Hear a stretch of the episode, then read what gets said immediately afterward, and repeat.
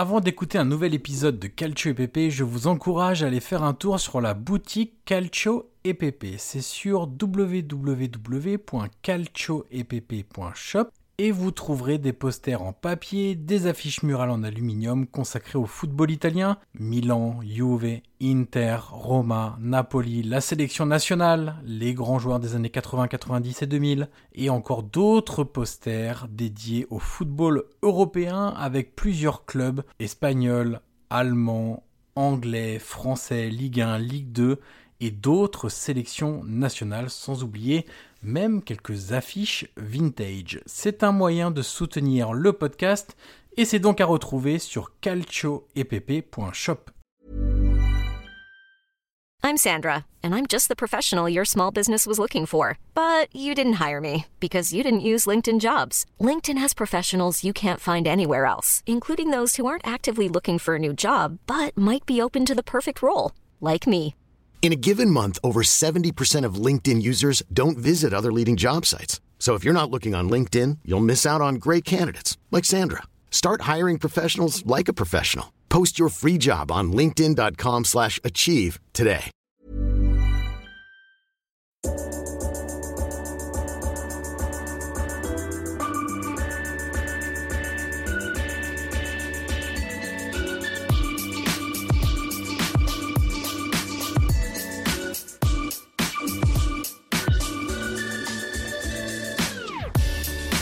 Ancora Totti, lo aspetta Materazzi, Totti si porta quasi in zona tiro, Totti si è liberato, pallonetto, Francesco! Totti! Un gol pazzesco, pazzesco per il 2-0! Cacà in percussione, cerca l'ingresso in area ancora, Cacà, davanti al portiere,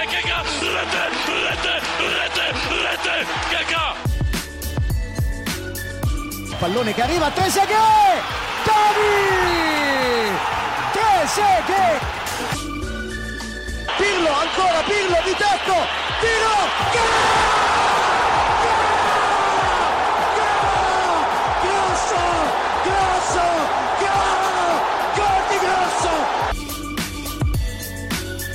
Prova a girarsi Icardi, destro secco, rete, rete, proprio lui, il capitano, fa esplodere San Siro. Avanti Cavani, avanti Matador, avanti Matador, sei tutti noi Matador, ci prova con il destro, si gonfia la rete, si gonfia la rete, si gonfia la rete, Matador! Bonjour à toutes et à tous et bienvenue sur le premier épisode de la deuxième saison du podcast Calcio et PP. On est ravis de vous retrouver pour une deuxième saison dédiée au football italien, à la nationale et au championnat, au mercato. Et on vous l'avait promis avec Guillaume, on vous l'avait expliqué, ce podcast passe donc sur une fréquence mensuelle avec une partie liée au match et à l'actu et une autre plus thématique. Je l'ai déjà dit en introduction, je suis toujours, et vous en avez l'habitude, avec Guillaume Maillard Passini. Salut Guillaume. Bonjour Monsieur Anne Crochet, bonjour à toutes et bonjour à tous. Alors Guillaume, on va préciser que l'enregistrement se fait un dimanche à 9h du matin, donc si nos voix ne Oui. sont pas très éclairées, ne sont pas très euh, chaudes et agréables, c'est normal, on vient de se réveiller, donc euh, vous nous excuserez notre nos voix d'outre-tombe. On va dire ça comme ça. Euh, avant de, de faire la deuxième partie du podcast dédié à notre notre premier thème, que vous verrez après donc une première partie liée à l'actu et à notre Serie A et au débrief donc des deux premières journées puisque nous sommes en, en trêve internationale et donc on en profite pour faire un premier point sur les deux premières journées de Serie A parce que Guillaume il s'est passé beaucoup Beaucoup de choses. beaucoup ouais. de choses exactement Pas Et mal on- de buts, ouais, on s'est régalé. On Ouais, régalé. déjà des gros matchs, euh, déjà des scores un peu surprenants, déjà des équipes un peu dans le dur, d'autres euh, qui Ouais. ont pris les devants. Donc on va analyser tout ça et on va donc commencer évidemment honneur aux champions par la Juve, euh, la Juve de Maurizio Sarri. Alors Guillaume Maurizio Sarri, pour l'instant on l'a pas vu sur un banc depuis Ouais. le début de la saison. On l'a pas vu, on l'a pas vu, voilà, parce que il y avait des problèmes de pneumonie. On, voilà, c'était communiqué par la Juve. Euh, c'est son adjoint Martuchel qui, qui l'a remplacé. Et voilà, c'est vrai que c'est une absence qui a forcément euh, joué, qui a pesé dans la balance. Et voilà, on sait que Sarri devrait revenir pour le retour, donc le week-end prochain, pour pour Fiorentina Juve. Mais c'est vrai que pour les deux premiers matchs, hein, que ce soit Juve, Parme Juve et Juve, Juve Napoli, pardon, Sarri était absent. Alors la Juve a gagné ses deux premiers matchs, ça c'est quand même euh, l'essentiel. Ils sont pas nombreux dans ce cas-là, il y a que l'Inter, la Juve et le Torino. Donc c'est déjà un bon début de saison parce que aussi on a eu un premier choc, c'était ce Juve Napoli dès la deuxième journée. Alors euh, quelque part c'est intéressant parce que ça peut pas être des matchs ultra tactiques en début de saison où il y a beaucoup d'ajustements, où il y a beaucoup de nouveaux joueurs, où on doit encore s'adapter en tout cas pour la Juve, à une nouvelle euh, manière de jouer, on va dire ça comme ça, sans parler jusqu'à jusqu'à parler de, de, philosophie, mais en tout cas de, de façon de jouer.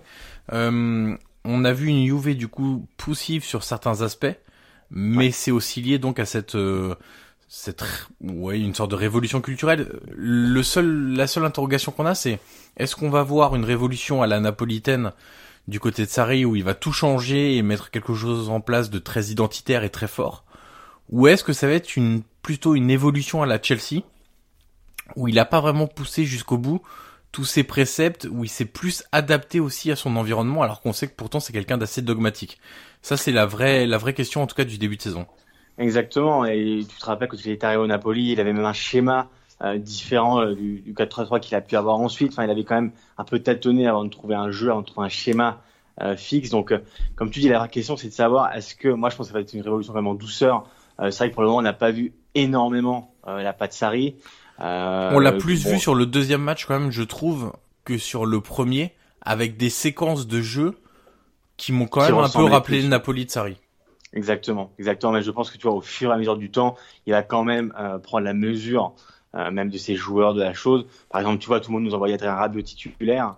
finalement, c'est toujours Matuidi. Donc, je pense qu'avant de trouver un 11 euh, même euh, même fixe. Donc euh, voilà, il va se passer un peu de temps, mais en tout cas, comme tu l'as dit, ils ont assuré l'essentiel. Ils ont gagné les deux premiers matchs, deux matchs quand même totalement différents, notamment en fonction de, de l'adversaire. La Parme et, Napoli, évidemment, c'est deux, adversaires totalement différents. Euh, on va plus revenir sur sur Juve Naples. Quand même, le scénario était dingue. Ouais. Euh, il est utile de le rappeler. Alors, pour la petite anecdote, nous deux, on l'a raté. Alors, on l'a revu. Ouais. Mais on l'a raté parce que voilà, on était, on était pris chacun de notre côté. Mais même en le revoyant, c'est vrai que c'était quand même assez dingue, ce scénario 3-0, 3-3, 4-3 avec ce but incroyable de Koulibaly contre son camp. Euh, mais voilà, je regardais même un peu les, les cartons d'après-match. C'est un peu ce que tu disais, Johan, euh, Maltouchel, où il disait, euh, c'est vrai qu'il était avec le 3-0. Il a dit un peu, on avait la pince chapienne, hein, c'est le ventre plein. Ouais. Et ça, conjugué euh, au déficit physique, et Maltouchel, il était même important, euh, du début de saison, le temps de digérer la préparation. C'est qu'en Italie, la préparation, on le voit, c'est un peu le, le point commun de toutes les équipes en début de saison, et notamment ce début de saison, c'est que c'est vrai qu'elles ont du mal à se mettre en route et les jambes sont encore un peu lourdes, d'où euh, le fait que ce soit aussi décanté. Mais c'est vrai que voilà, de, de 3 à 3-0, ils sont complètement lâchés. Euh, il y a eu ce scénario de fou où Napoli est revenu, a craqué à la fin cruellement, j'ai envie de dire, vrai que Koulibaly, la scène où ils tombent par terre après, enfin c'est quand même quand même cruel pour lui. Mais en tout cas, euh, la première mi-temps la est quand même totalement maîtrisée. Euh, et comme tu dis, par séquence, on a quand même vu la patte Sarri. Mais je pense que voilà, au fur et à mesure du temps, au fur et à mesure des matchs, même là avec la trêve, je pense qu'il va encore plus euh, poser sa patte sur l'équipe. On va quand même voir un 11. On connaît Sarri. Hein. On sait que quand, quand, un 11 se dégage, généralement, il le garde. Alors ça va être curieux de voir, parce qu'on connaît l'effectif de la Juve, qui est quand même étoffé. en plus, ils n'ont pas dégraissé comme ils auraient voulu. Donc tu vois. Euh, mais justement cette gestion, il faudra voir si c'est adapté à un club comme la Juve. Je suis pas sûr que tu puisses fonctionner eh comme tu fonctionnais au Napoli. C'est pour ça, ouais. Euh, où là t'as beaucoup plus de joueurs et il faut les faire jouer parce que sinon le euh, là on monte en gamme en termes d'ego, de, de management, de gestion des joueurs au quotidien, etc. entre le Napoli euh, d'il y, a 4 ans et la Juve aujourd'hui. Bah bah regarde par exemple un exemple tout bête. Alors c'est par rapport à les champions, mais toi Emre Can, qui est sorti de la liste Ouais. Toi, tout de suite, euh, et on peut le comprendre d'ailleurs, par rapport à son ego, il est international allemand, donc forcément, il a pris un coup, mais tu vois, au Napoli, c'était vraiment 11 joueurs, et après, il y en avait à la limite 2, 3 hein, qui rentraient fréquemment, mais c'était quand même très limité. Euh, tu rappelles le Maximovic, totalement, je me souviens, il, jouait quand même pas beaucoup. Et c'est vrai que là, avec la Juve, comme tu dis, euh, quand tu commences à pas faire jouer des, des joueurs, je sais pas, comme Bernardeschi, comme Emre Can, comme Adrien Rabiot, voilà, ça peut commencer à, voilà, c'est des joueurs qui ont beaucoup d'ego. Donc c'est vrai que cette gestion, euh, ça va être curieux de voir si, si ça arrive à réussir à, à gérer un vestiaire qui est aussi important et aussi garni que, que celui de la Juve. Alors quelques petites choses que j'ai notées sur euh, sur ce début de saison de la Juve et dans on va commencer par les, les négatifs qu'on va évacuer assez vite parce qu'au final euh, il y en a pas tant que ça non plus. La première quand même et elle est lourde, c'est la blessure de Chiellini. Euh, ça c'est quand même très délicat à gérer puisque c'est concrètement si on fait le point, si on se rappelle un peu de la saison passée, c'est quand même ton meilleur défenseur central largement qui a souvent couvert des prestations un peu moyennes de Bonucci. oui, euh, et donc là, euh, la Juve se retrouve un peu sans son leader numéro un. Alors, le, enfin oui, leader numéro un, c'est pléonasme, mais sans son leader euh. Alors leader à 35 ans, c'est peut-être aussi un problème de se dire que le meilleur défenseur central à 35 ans aujourd'hui à, à la Juve. Et, en même temps, euh, c'est renforcé par le début de saison assez délicat de Matthijs de Ligt, euh, qui lui éprouve certaines difficultés. Alors on l'a vu contre le Napoli où il est un peu impliqué sur sur certains buts.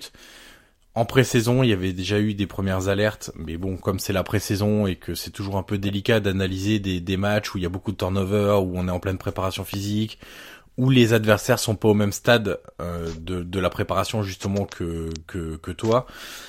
C'est vrai que j'avais mis un peu de côté tout ça, mais là le début de saison est un peu compliqué. C'est pas forcément étonnant parce qu'il il passe dans une dimension qui est supérieure, dans un championnat où effectivement les défenseurs sont scrutés et la moindre, c'est aussi un peu le, le, truc de la moindre occasion, euh, la moindre bévue se, se, paye cash.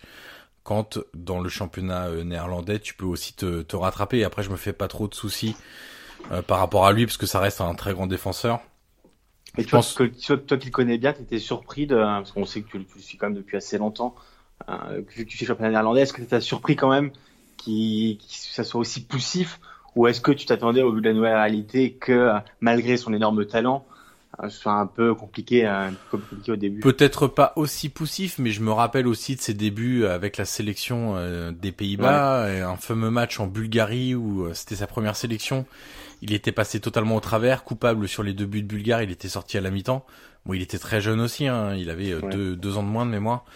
Mais euh, et puis euh, alors lui, j'ai lu du coup ce qu'il avait expliqué après le, le, match contre Naples de mémoire où il, il disait j'ai toujours un peu de mal en début de saison, même à l'Ajax ça arrivait où j'ai besoin de me mettre dedans, même physiquement etc. C'est peut-être le cas, j'ai pas particulièrement souvenir de, de ça avec l'Ajax, mais c'est parce que aussi l'Ajax domine tellement ses adversaires que c'est toujours un peu délicat. Euh, mais bon, je pense que c'est plutôt une, une simple question de d'acclimatation, de d'augmenter le aussi le degré de euh, d'exigence avec son. va jouer. En tout cas, ce qui est sûr, c'est que maintenant que la blessure euh, est directement envoyée au front entre guillemets, ouais, c'est que avec Bonucci. Euh, voilà. Donc, euh, comme tu le dis, il y a vraiment un Bonucci avec et sans Kevin, on l'a vu aussi en, en national. Donc, bon, c'est vrai que Bonucci, on en parle depuis quelques temps, c'est quand même assez compliqué, que ce soit dans les 1 contre 1, dans les relances. Il a raté un nombre de relances incalculable avec la nationale et, euh, la, la, semaine dernière. Donc, enfin, c'est, assez compliqué. C'est vrai que c'est vraiment le gros coup dur. Donc, euh, des, des, des lights, je pense que il, voilà, il avait besoin peut-être un peu de temps. Je pense que Sarri aussi voulait euh, laisser, enfin, doucement l'intégrer même à ses mécanismes et peut-être pas l'envoyer tout de suite euh, au front entre guillemets. C'est vrai que là, avec la blessure de Kevin tout de suite propulsé, ouais. euh, Rogani reste quand même derrière la charnière maintenant. Bonucci, Demiral aussi euh, est derrière. Ouais, Demiral aussi. Donc c'est vrai niveau de la, défense centrale, ils sont quand même sont quand même bien fournis parce qu'on sait que Rogani devait partir mais il n'est pas parti. Demiral est envoyé on n'est pas parti. Donc bon, à la limite, c'est quand même des, des, solutions de remplacement. Mais c'est vrai que l'intégration peut-être qui devait se faire en douceur pour pour de maintenant va va faire à une vitesse un peu plus, un peu plus rapide. Alors du côté des, des mauvaises nouvelles entre guillemets, il y a aussi la, blessure de De Chilio. Euh, lui c'est un peu étrange euh, parce qu'il est souvent blessé et ce qui est plus étrange encore c'est la stratégie de la Juve et qui n'a que trois latéraux.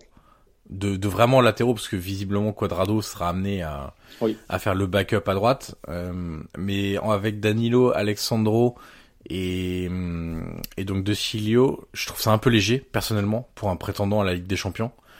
Euh, je sais pas si tu partages mon avis, mais euh, c'est léger en nombre et en talent pour moi.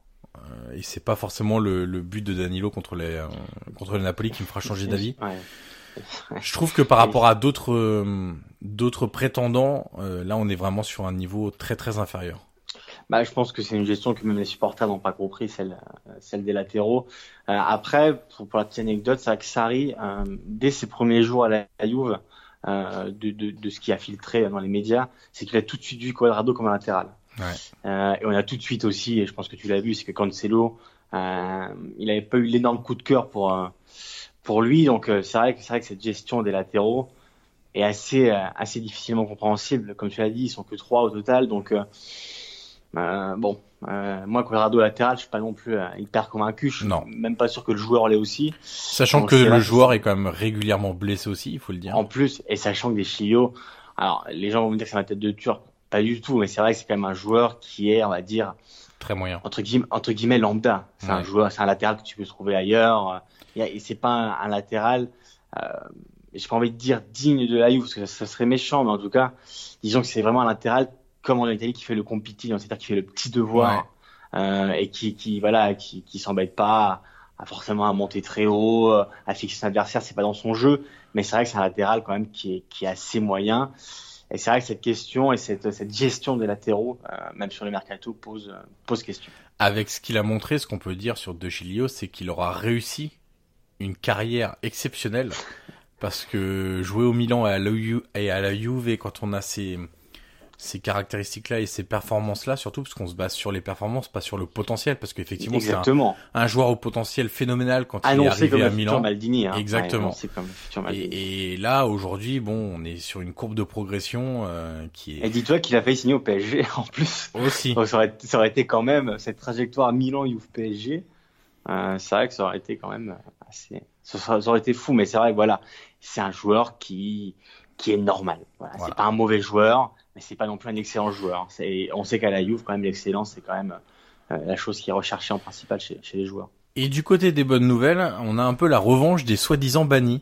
Euh, des joueurs qu'on alors que ça avait filtré dans dans dans, dans la presse cet été et puis même Sari avait quand même expliqué qu'il y avait six ou sept joueurs qui devaient partir à un moment donné dans dans l'été parce que parce que c'était compliqué de tous les inscrire sur euh, la liste euh, de la Ligue des Champions. On l'a vu d'ailleurs avec euh, Emre Can et Mandzukic qui ont été écartés pour les deux noms les plus ronflants, on va dire ça comme ça. Mais c'est vrai que sur le début de championnat, quand tu vois le match d'Higuain, de Kedira et de Matuidi contre le Napoli par exemple, tu te dis que la vieille garde est bien là, est bien présente et qu'il faudra aussi et encore les déloger. Écoute, Higuain, qui est un cas, on va dire peut-être le cas le plus éclatant, moi, comme, je l'avais dit avant le début de la saison, euh, connaissant son esprit revanchard, et on sait que il, a très très mal vécu son départ de la Juve. Euh, il s'est senti un peu viré, euh, vulgairement parlant, et il a vraiment très mal vécu. C'est vrai que on l'a vu avec son prêt à Milan qui était catastrophique. Euh, on l'a vu aussi, tu te rappelles la réaction qu'il avait eu contre la Juve quand il rate le penalty qui se fait expulser. Oui. Euh, voilà, c'est pas une réaction anodine, c'est quelqu'un qui a très mal vécu son départ. Il est parti, il est parti à Chelsea. Voilà, ça s'est pas bien passé non plus. Euh, et c'est vrai que pour lui, c'est vrai qu'il a pas voulu partir, c'est qu'il est persuadé d'avoir encore le niveau de la Juve et de pouvoir encore s'imposer à la Juve. Et alors, à voir si, sur la durée ça, ça va continuer parce que bon, c'est vrai qu'il a marqué ce beau but quand même face à Napoli. Euh, d'ailleurs, c'est un habitué quand même des débuts de je crois que c'est son sixième contre son ancienne équipe, mais en tout cas, connaissant son esprit revanchard et connaissant son envie, euh, et puis il sait qu'il a la Juve, donc euh, il est revenu là où il l'avait viré, donc euh, et il arrive encore à, être titulaire, donc si vraiment le, si ça peut matcher, écoute, peut-être qu'Iwan pourrait renaître. Renaître. Peut-être que le mot est un peu, un peu fort, mais en tout cas. retrouver son ancien niveau. Exactement. Moi, je, voilà, j'en avais parlé au début de saison. Écoute, alors, de ce qu'on a vu à Milan et Chelsea, j'ai envie de te dire qu'il est quand même doucement, mais sûrement vers la fin de carrière. Mais en tout cas, je me garde une réserve parce que je me demande si Higuain va pas, va pas vraiment retrouver un peu euh, ses lettres de noblesse, euh, comme on dit. Moi, je suis vraiment curieux de savoir s'il peut redevenir le, le Higuain qu'on a connu, mais connaissant son esprit revanchard, moi, j'exclus, j'exclus rien. Et puis autre, autre cas éclatant, pardon, c'est celui de Kedira quand même, qui était annoncé comme le premier dans la charrette des départs, qui ne correspondait pas soi-disant au jeu de Sarri, etc. Et là, quand on voit son match contre le contre le Napoli, on se dit que c'est un joueur qui va faire beaucoup de bien à la Juve. Si elle reste sur les standards de la première mi-temps, parce que effectivement, on peut aussi analyser, et c'est tout à fait juste, euh, que la Juve est, est passée de 3-0 à 3-3 et ça, effectivement, comme l'a dit l'adjoint de, de Sarri, c'est un peu euh, un relâchement général de, de l'équipe. encore que j'ai pas trouvé non plus que le Napoli avait accéléré de façon assez dingue. Euh, c'est plus euh, peut-être un peu moins d'effort du côté de la Juve pour combler les espaces, pour euh, les prises à deux, etc. Mais des erreurs individuelles aussi évidemment. Mais mais si on reste sur les standards de la première mi-temps avec un pressing qui était très très haut, quand même ils ont étouffé le Napoli qui ressortait pas un ballon proprement, qui avait réussi à isoler notamment Insigne qui n'arrivait pas à faire de différence, qui était bien pris par les, les, joueurs de la Juve et, et justement Kedira dans ses fameuses récupérations hautes et projections c'est un joueur qui est intéressant. Le problème de Kidira, c'est que l'année dernière avec Allegri, on lui demandait de faire le jeu avec le ballon et c'est pas forcément sa première qualité. alors que là, si on s'en sert comme un peu plus comme un joueur comme Vidal quand il était du côté de la Juve, même si Vidal est plus, je trouve un peu plus technique que Kedira, mais plus un joueur de projection et utile au pressing haut et tout de suite se projeter dans la surface, la prise d'espace, etc. Le jeu vertical ça peut être euh, ça peut être intéressant et c'est un peu la même chose pour Matuidi qui a un peu ce profil là aussi euh, de euh, de premier contre-attaquant, de premier joueur à faire bloc dans dans le pressing et c'est peut-être pour ça aussi que ces deux joueurs-là vont avoir un peu de, de temps de jeu parce que c'est pas forcément la qualité première de Rabiot. Rabiot, il est plus intéressant quand il doit avoir le ballon euh, parce qu'il a du, il a des difficultés à se faire mal quand il en a, quand il a pas le ballon. On sait que c'est un des gros problèmes de Rabiot. Et puis euh, Bentancourt, euh, on verra. Et puis Emre Can, bon avec euh, ses propos là, je pense que ça, ça va être un peu plus compliqué pour pour lui. tu, tu viens de nous faire une succession de noms quand même. C'est là qu'on se rend compte là l'effectif quand même. Enfin, c'est quand même assez. Euh, c'est pour ça qu'il voulait s'en séparer de. de le milieu de terrain est ah hyper fourni, la défense centrale aussi. Il y a que les latéraux en fait qui posent, euh, je trouve, problème. Ouais. Non, mais écoute, t'as as tout dit hein, sur Kedira. J'ai pas, pas répété. Hein. On, on, a vu, on a vu ce qu'il pouvait apporter, mais voilà, c'est vrai que c'est assez drôle le, le fait qu'il était vraiment annoncé sur le départ, c'est quasiment certain. Et c'est vrai que Sarri s'est laissé convaincre, même par rapport à ses matchs cet été. Donc, euh, donc voilà, mais voilà, c'est avec des joueurs, par exemple, tu as cité Betancourt. Honnêtement, je suis pas sûr qu'on va avoir beaucoup, euh, même cette saison. Euh, voilà, moi, je suis aussi, assez curieux de voir quand même Rabiot parce que c'est vrai qu'on l'a pas beaucoup vu pour le moment. Mais c'est vrai que voilà, dans le jeu de Sarri aussi, ça peut être intéressant. Mais voilà, quand, tu m'as fait cette succession de noms là, je me demande mais comment comment on va faire Sarri pour Ouais. C'est pour ça que le, aussi, donc, le euh, non adepte du turnover, ça peut pas tenir, eh j'imagine. C'est ça le problème, c'est que pour ceux qui n'ont pas forcément suivi Sarri euh, au Napoli, voilà, on l'a dit tout à l'heure, mais ça c'était vraiment 11 joueurs. Et voilà, peut-être 2 trois après, mais c'était vraiment les. Tu te rappelles Diawara qui rentrait notamment. Pavoletti mais aussi. Euh... Voilà, c'était quand même très très mitigé, très limite. Et c'est vrai que là, bon, on a vu avec Emre Can, mais c'est vrai que cette gestion de vestiaire quand même peut aussi avoir un impact sur la saison de la Juve. Donc euh, donc, euh, donc à voir. En tout cas, sur, tout ce qui est question technique, je, je suis d'accord avec toi, que ce soit sur Kedira, sur Matuidi ou encore sur, sur Rabiot. Alors, autre équipe qui a réussi un 6 sur 6 au niveau des points, c'est l'Inter. L'Inter de Antonio Conte, d'Antonio Conte, donc, qui a rapporté un enthousiasme assez dingue euh, dans, dans la ville et aussi dans l'environnement de, de l'Inter, Guillaume.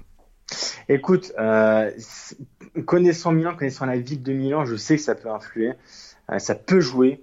Euh, alors, les gens vont dire oui, chaque année, l'Inter pense qu'ils ont gagné le titre parce que, alors certes, c'est vrai qu'il y a toujours cet engouement au début de saison et après, ça, ça, se calme un peu, mais en tout cas, cette saison, alors, on connaît, on connaît Conte, on connaît, on connaît l'entraîneur qu'il est, mais c'est vrai qu'on sent quand même un bon nouveau. Euh, les, les, joueurs et même lui d'ailleurs n'ont pas peur de parler de titre. Euh, voilà, il, il, a fixé là-bas, il, il fait pas de de, de, de, de, langue de bois ou, euh, ou de, voilà, de, de déclin un peu, un peu, un peu classique. Et voilà, lui, il a dit, nous, on veut, on veut concurrencer pour le titre. Et c'est vrai qu'on sent dans la ville autour, euh, autour de l'Inter, même les joueurs sont convaincus par le, par le projet. Ils savent l'entraîneur qui comptait. C'est vraiment compté aujourd'hui le top player de l'Inter. C'est ça qu'il faut dire. C'est vraiment lui qui a tout changé. Et voilà, on a vu contre, contre Lecce, il y avait quand même un, stade quasiment plein. Euh, à Cagliari, c'était plus compliqué. Mais en tout cas, ils, ils, sont, quand même sortis. Donc c'est vrai que voilà, il y a vraiment un engouement total autour de Conte, ce qui est compréhensible parce que c'est un entraîneur exceptionnel. Mais voilà, cet engouement-là, euh, s'il persiste, s'il dure, et si l'Inter se prend au jeu de gagner ses matchs et de peut-être continuer son sans faute, écoute, on aura un, une première réponse dans, le derby dans, deux journées, mais en tout cas, cet engouement euh, qu'a apporté Conte, cette, nouvelle ère et cette nouvelle, euh, voilà, c'est vraiment quelque chose qu'on ressent autour de l'Inter et même dans la ville, dans la ville de Milan. Alors, tu parlais de, de top player du côté de l'Inter, moi, un joueur, hein, si on reparle terrain pur et ce qu'on a vu sur, sur les deux premières journées, un joueur qui nous a plu évidemment tous les deux, euh, c'est Stefano Sensi. Euh, Bien sûr. Alors c'est un joueur qu'on apprécie tous les deux et, et c'est vrai que pour avoir beaucoup vu jouer le Sassuolo l'année dernière, c'est quasiment l'équipe que j'ai le plus vu en Italie. C'est vrai que c'est un joueur qui est hyper intéressant et, et là, notamment contre Lecce, on l'a vu dans un poste un peu plus offensif. Alors, euh, il n'avait pas commencé la saison comme ça à, à Sassuolo, mais dans la deuxième partie de saison, De Zerbi l'avait mis plusieurs fois en espèce de numéro 10 ou faux numéro 10, euh, un peu plus avancé que dans son milieu à 3 à plat au départ, euh, première partie de saison avec avec Sassuolo. Et donc c'est vrai que là de le voir dans une position plus avancée, alors je suis pas sûr que ça dure parce qu'après il y a l'intégration de Barella qui va se faire aussi et qu'on imagine plutôt à ce poste-là que, que, que Sensi qu'on voit peut-être un peu plus euh, dans un milieu à deux avec Brozovic par exemple, euh, selon les, les, profils de, de l'adversaire. Mais c'est vrai que c'est un joueur qui est intéressant parce qu'il a des changements de rythme importants. Il est, il a le jeu long, il a le jeu court, il est très mobile. Euh, c'est un joueur qui balle au pied et très sûr, euh, évidemment très sûr. C'est un joueur sur qui tu peux compter pour garder le ballon quand quand on est dans un moment chaud, pour le faire vivre quand on a besoin d'accélérer. Et ça, c'est un joueur vraiment. Euh, je trouve que c'est une recrue euh, idéale pour compter parce qu'il va pouvoir euh, bah, faire les deux phases, c'est-à-dire quand on va jouer une petite équipe et que bah, l'Inter aura le ballon, il est capable de trouver des décalages grâce à ses, ses, capacités techniques. Et puis quand il faudra jouer en contre-attaque, etc. Là, il a aussi la qualité de passe et notamment dans le jeu long pour faire la différence et lancer, lancer pardon, les, les joueurs de côté ou l'attaquant qui joue en remise, etc. Donc c'est vraiment un joueur qui est hyper important pour, euh, pour, cette, pour cette Inter-là et c'est vraiment le joueur que j'ai envie de ressortir sur les deux premières journées, même si il y en a un autre, Guillaume, notamment Romelu Lukaku, euh, qui a marqué dans chacun des deux matchs. Exactement, il a marqué un but contre Lecce à, à San Siro et un autre, un autre contre, contre Cagliari. Alors on parlera de ce qui s'est passé dans le, dans le Dolce après avec avec les racistes, en tout cas pour revenir purement, purement au jeu. Évidemment, son impact euh, est important. Alors voilà, on, on parle après de journée, on verra bien sur la continuité, mais en tout cas, euh, voilà, en Italie, on a beaucoup parlé du, du, premier impact ouais. euh, entre, entre l'Inter et, et, Lukaku. Voilà, pour le moment, ça match totalement.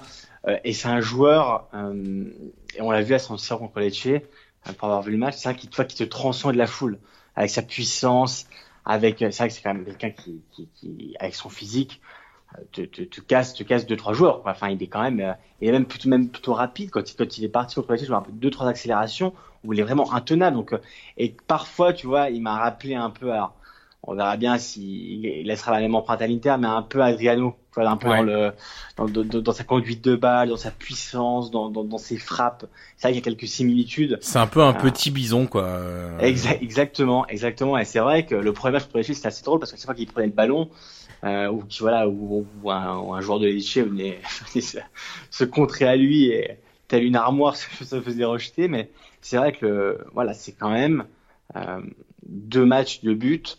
Euh, on sait qu'à Manchester, il y a des difficultés, euh, même dans la finition, parfois il est assez maladroit. Il a notamment même raté un but contre Cagliari qui était assez simple.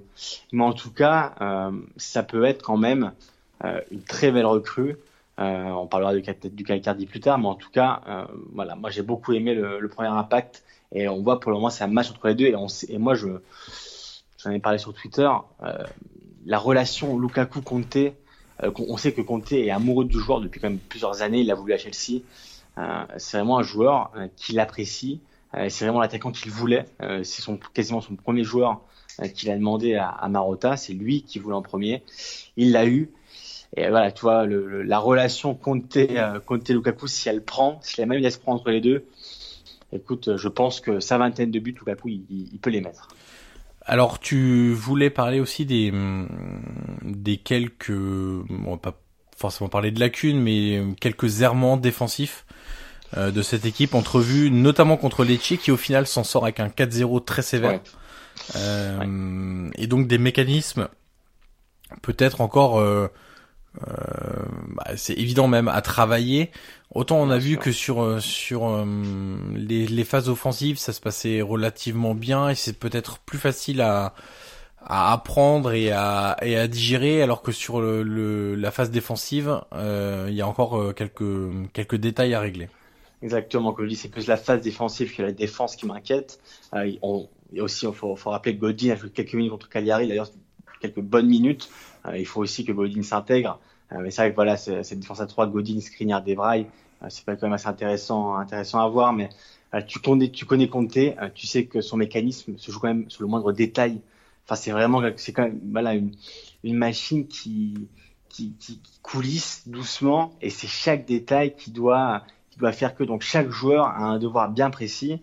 Et voilà, c'est pour ça que je pense qu'il y a aussi quelques errements en début de saison. Contre Lecce, comme tu l'as dit, c'est assez piège parce que les gens qui n'ont pas vu le match pensent que 4-0, bon voilà, première facile, mais en tout cas sur le 0-0, ouais. Lecce a eu 3-4 très grosses occasions. Hein. C'est même pas des petites, c'était vraiment des très grosses occasions assez nettes euh, qu'ils ont manqué. Mais c'est vrai que voilà, sur quelques phases, sur quelques actions, tu sens que la phase défensive de l'Inter et pas uniquement la défense doit encore se mettre en place. Donc euh, voilà, moi je pense que ça va se mettre en place doucement. Godin, bah, évidemment, être titulaire, s'intégrer doucement. Mais c'est vrai que s'il y a un petit bémol, euh, même contre Cagliari, on a vu Joao Pedro qui a posé pas mal de problèmes. S'il y a un petit bémol, bah, c'est la phase défensive. Bon, toi, connaissant compter, euh, moi, je pense que ça va vite se régler euh, au fur et à mesure du temps euh, avec lui. Et puis, il y a aussi peut-être une question de joueur, tout simplement. Euh, parce qu'on a vu D'Ambrosio, défenseur central, dans la défense à 3 en attendant le, le retour de Godin. Et puis il y a aussi les, les deux pistons, on sait que c'est un, un, maillon essentiel de, du, du, jeu de Conte. Et là, pour l'instant, on a Asamoah d'un côté et euh, Candreva de l'autre. Le revenant. Le, revenant, mais ah on sait aussi que l'Inter a dépensé plus de 20 millions d'euros sur Lazzaro, qui est censé avoir ce rôle de piston droit.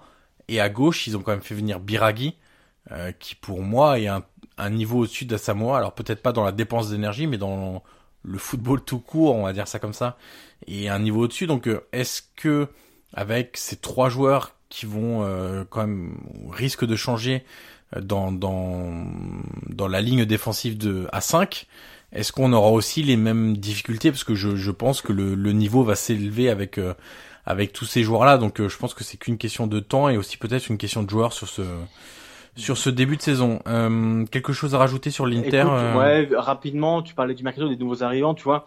Moi, j'ai quand même souligné quelque chose, c'est que alors, le mercato de l'Inter est bon. Euh, c'est vrai, il n'y a, pas grand-chose à dire. Marotta était quand même assez intelligent euh, au-delà du, du cas Icardi. Mais tu vois, euh, quand il pense quand même, quand tu prends un peu de recul sur tout ça, c'est que l'Inter a quand même vendu ses trois meilleurs joueurs. alors, Skriniar, peut-être Skriniar un peu à part, mais en tout cas, Nainggolan, alors peut-être pas fait la, la saison qu'on attendait, mais en tout cas, ça serait quand même un, sacré joueur, donc il est parti. Icardi, euh, si on oublie ces derniers mois qui ont été compliqués, on parle quand même d'un des meilleurs neufs euh, ces dernières saisons, voire le meilleur, qui est parti. Et, euh, alors, et Perisic, évidemment. Euh, alors, c'était aussi compliqué ces dernières saisons, mais en tout cas, Perisic, c'est quand même un énorme joueur international croate. Euh, on parle quand même d'un sacré joueur, et c'est vrai que tu perds quand même quasiment trois, bah, même pas quasiment, tu perds trois joueurs majeurs. Tu les remplaces peut-être par des joueurs moins bons, parce que Lukaku, Icardi, alors c'est pas du tout le même profil, mais écoute, Icardi, euh, on connaît quand même ses qualités, on va voir Lukaku si ça dure, mais euh, Icardi, c'est quand même une valeur sûre en Serie A. Euh, et c'est vrai que bah, alors, tu recrutes des joueurs comme Barella, comme Sensi, comme Lukaku, comme Lazzaro, euh, mais tu vois, tu perds quand même trois joueurs majeurs. Et pour moi, c'est là que je veux en venir, c'est que pour moi, la réelle plus-value de tout ça, c'est compter. cest à un joueur comme Condrera qui, qui, était quand même totalement perdu. Ouais. Quel entraîneur, à part compter, peut le ferait, enfin, si, pour ceux qui l'ont pas vu, regardez le but qu'il a eu contre Lecce, mais voilà, quel entraîneur, quel autre entraîneur que Conte aurait pu remettre Candreva au goût du jour? Et c'est vrai que tu vois, peut-être que l'Inter en soi, intrinsèquement, a perdu de la qualité, mais avec l'entraîneur qu'elle a récupéré sur le banc, voilà, je pense qu'elle comble ce petit écart euh, qu'il y a entre les trois joueurs majeurs qui sont partis et les nouveaux arrivants, qui ont quand même encore tout à prouver, même si le début est bon. Mais en tout cas, voilà, moi je voulais dire que cette différence euh, entre le mercato euh, de sortie et d'entrée, il y a peut-être un léger écart technique, mais il est totalement comblé euh, par l'entraîneur exceptionnel qui est, Antonio Conte. Et aussi, ce mercato permet quand même d'avoir un peu plus de profondeur de banc, je trouve, que la saison passée avec un niveau moyen. Alors peut-être pas sur des individualités, mais je trouve que le niveau moyen, joueur titulaire et remplaçant compris, c'est un peu élevé parce que je trouve qu'aujourd'hui le banc est meilleur enfin cette saison le banc sera meilleur du côté de, de l'Inter. On passe au Milan, Guillaume, au rival milanais. alors moi j'ai vu que le premier match contre l'Udinese, donc j'ai pas vu sans doute le, le bon match en tout cas. alors si on parle de, de ce match-là rapidement, moi j'avais l'impression de revoir le Milan de, de Gattuso. Euh, c'était lent, sans mouvement, sans idée. Avec euh, Suzo, euh, on en a beaucoup parlé lors de la première saison de ce podcast, mais Suzo comme seul élément déclencheur des actions offensives de, de Milan. Qu'est-ce que ça donnait ensuite contre Brescia, Guillaume? Et puis tu as deux, deux points sur lesquels tu veux insister. Le premier, c'est le schéma. Et puis notamment t'appuyer sans doute sur ce qu'a dit Giampaolo après le match contre, contre l'Udinese. Et puis ensuite des cas individuels, notamment Piontek et l'intégration de Paqueta, comment le, mettre en valeur dans, dans le système de Giampaolo Je te laisse la parole. Écoute, comme tu disais, Giampaolo, pour ceux qui n'ont pas suivi, après le match à Udine qui était catastrophique, défaite 1-0, 0 frappe cadrée, euh, a remis en cause euh, son schéma de jeu, euh, schéma sur lequel il a travaillé pendant quasiment deux mois, euh, schéma qui est quand même son favori, même à la Samp. Euh, et voilà, il s'est demandé est-ce que finalement euh, les caractéristiques de mes joueurs sont adaptées euh, à mon schéma. Euh, qu'est-ce qu'il a fait contre Brescia? Contre Brescia, il a refait un 4-3-1-2, mais sur le papier, on voyait quand même Souzo euh, beaucoup, beaucoup, beaucoup à droite. Euh, son fameux couloir, c'est vrai qu'il a tous ses repères. Donc, comme, expliquait Jean-Paul en conférence de presse, il disait que tu vois un joueur comme Souzo qui est habitué à avoir la ligne de sortie comme repère, c'est compliqué tout de suite de le mettre au cœur du jeu. Et c'est vrai que, euh, et moi, c'est une inquiétude que j'ai pour Milan, c'est que je me demande, alors Suzo est un, très bon joueur, mais je me demande si finalement, c'est pas un bien pour un mal, parce que, encore une fois, contre, contre Brescia, euh, et le but en témoigne, c'est que tout vient de lui. Ouais. Tout vient de lui. Toutes les occasions, tout, tout le centre du jeu, c'est lui. Et, alors, j'ai l'impression que les joueurs, si tu veux, se reposent sur lui, lui passent toujours le ballon, sont aspirés par Souzo. Euh, et tu vois, par exemple, un joueur comme Calabria, de temps en temps, tu vois des doublés, euh, et ben quand il sait que Souzo a le ballon, il dédouble parfois, mais quand même pas tout le temps. Et c'est vrai que je me demande si à la fin, finalement, Souzo n'aspire pas tout. Et le problème, c'est que Souzo te pose aussi un problème tactique, c'est que ils ont aussi en 82, ils voient bien que euh, en numéro 10, même si on avait vu des belles choses cet été euh, contre des équipes qui se referment comme l'Odinese et comme contre Brescia, c'est compliqué. Euh, après, ce sera curieux de voir ce contre Manchester, par exemple cet été contre Benfica, euh, on a vu quand même un Suzuki qui était agréable parce qu'il avait de l'espace entre les lignes. Euh, contre Udine et contre Brescia, euh, c'est compliqué, il faut que tu le crées l'espace, et c'est vrai que lui avait beaucoup plus de mal. Donc à voir aussi contre les équipes plus qui jouent, euh, on va avoir le derby aussi parce que on sait que l'Inter de Conte est joueuse aussi, donc ça va être aussi intéressant de le voir. Mais pour le moment, euh, c'est vrai que Suzo, tu vois, il y a vraiment ce quiproquo tactique euh, à régler. Ensuite, Paqueta, Paqueta rapidement. Alors, il est rentré en jeu. Le, il était sur le banc le deuxième match contre contre l'Udinese. Il est très bien rentré. Contre Brescia, tu veux dire? Contre contre Brescia, bien vu. Contre Brescia, il est rentré. Alors, beaucoup demandent, mais pourquoi il joue pas numéro 10 euh, c'est vrai qu'il a, il a l'action qu'il fait où il tape le poteau, il, est en électron libre quasiment en numéro 10. Euh, on voit aussi avec le Brésil qu'il aime bien aussi prendre cet axe, euh, cet axe derrière les attaquants. Et euh, c'est une vraie question. Alors, elle a été posée à Jean-Paulo. Jean-Paulo a dit non. Moi, je pense que ça peut devenir vraiment un milieu relayeur de talent. Euh, il faut qu'il soit moins brésilien et plus concret. donc, donc voilà, je pense que ça va être compliqué. alors, je sais pas si toi, tu as un avis sur Paqueta. Mais en tout cas, tu vois, Jean-Paulo, lui, euh, l'imagine vraiment le, le relayeur. Pourtant, euh, j'ai envie de te dire, contre Brescia, on a vu que derrière les attaquants, il a quand même ce, ce dribble rapide, euh, cette vision du jeu. Euh, et c'est un joueur qui fixe, qui est spectaculaire. Alors parfois, qui va être plus concret, mais tu vois, il y a vraiment ce quiproquo. Alors moi, je peux savoir ce que tu en penses, toi qui aimes la tactique. Bah, mais c'est vrai qu'il y a ce quiproquo entre relayeur et trequartiste.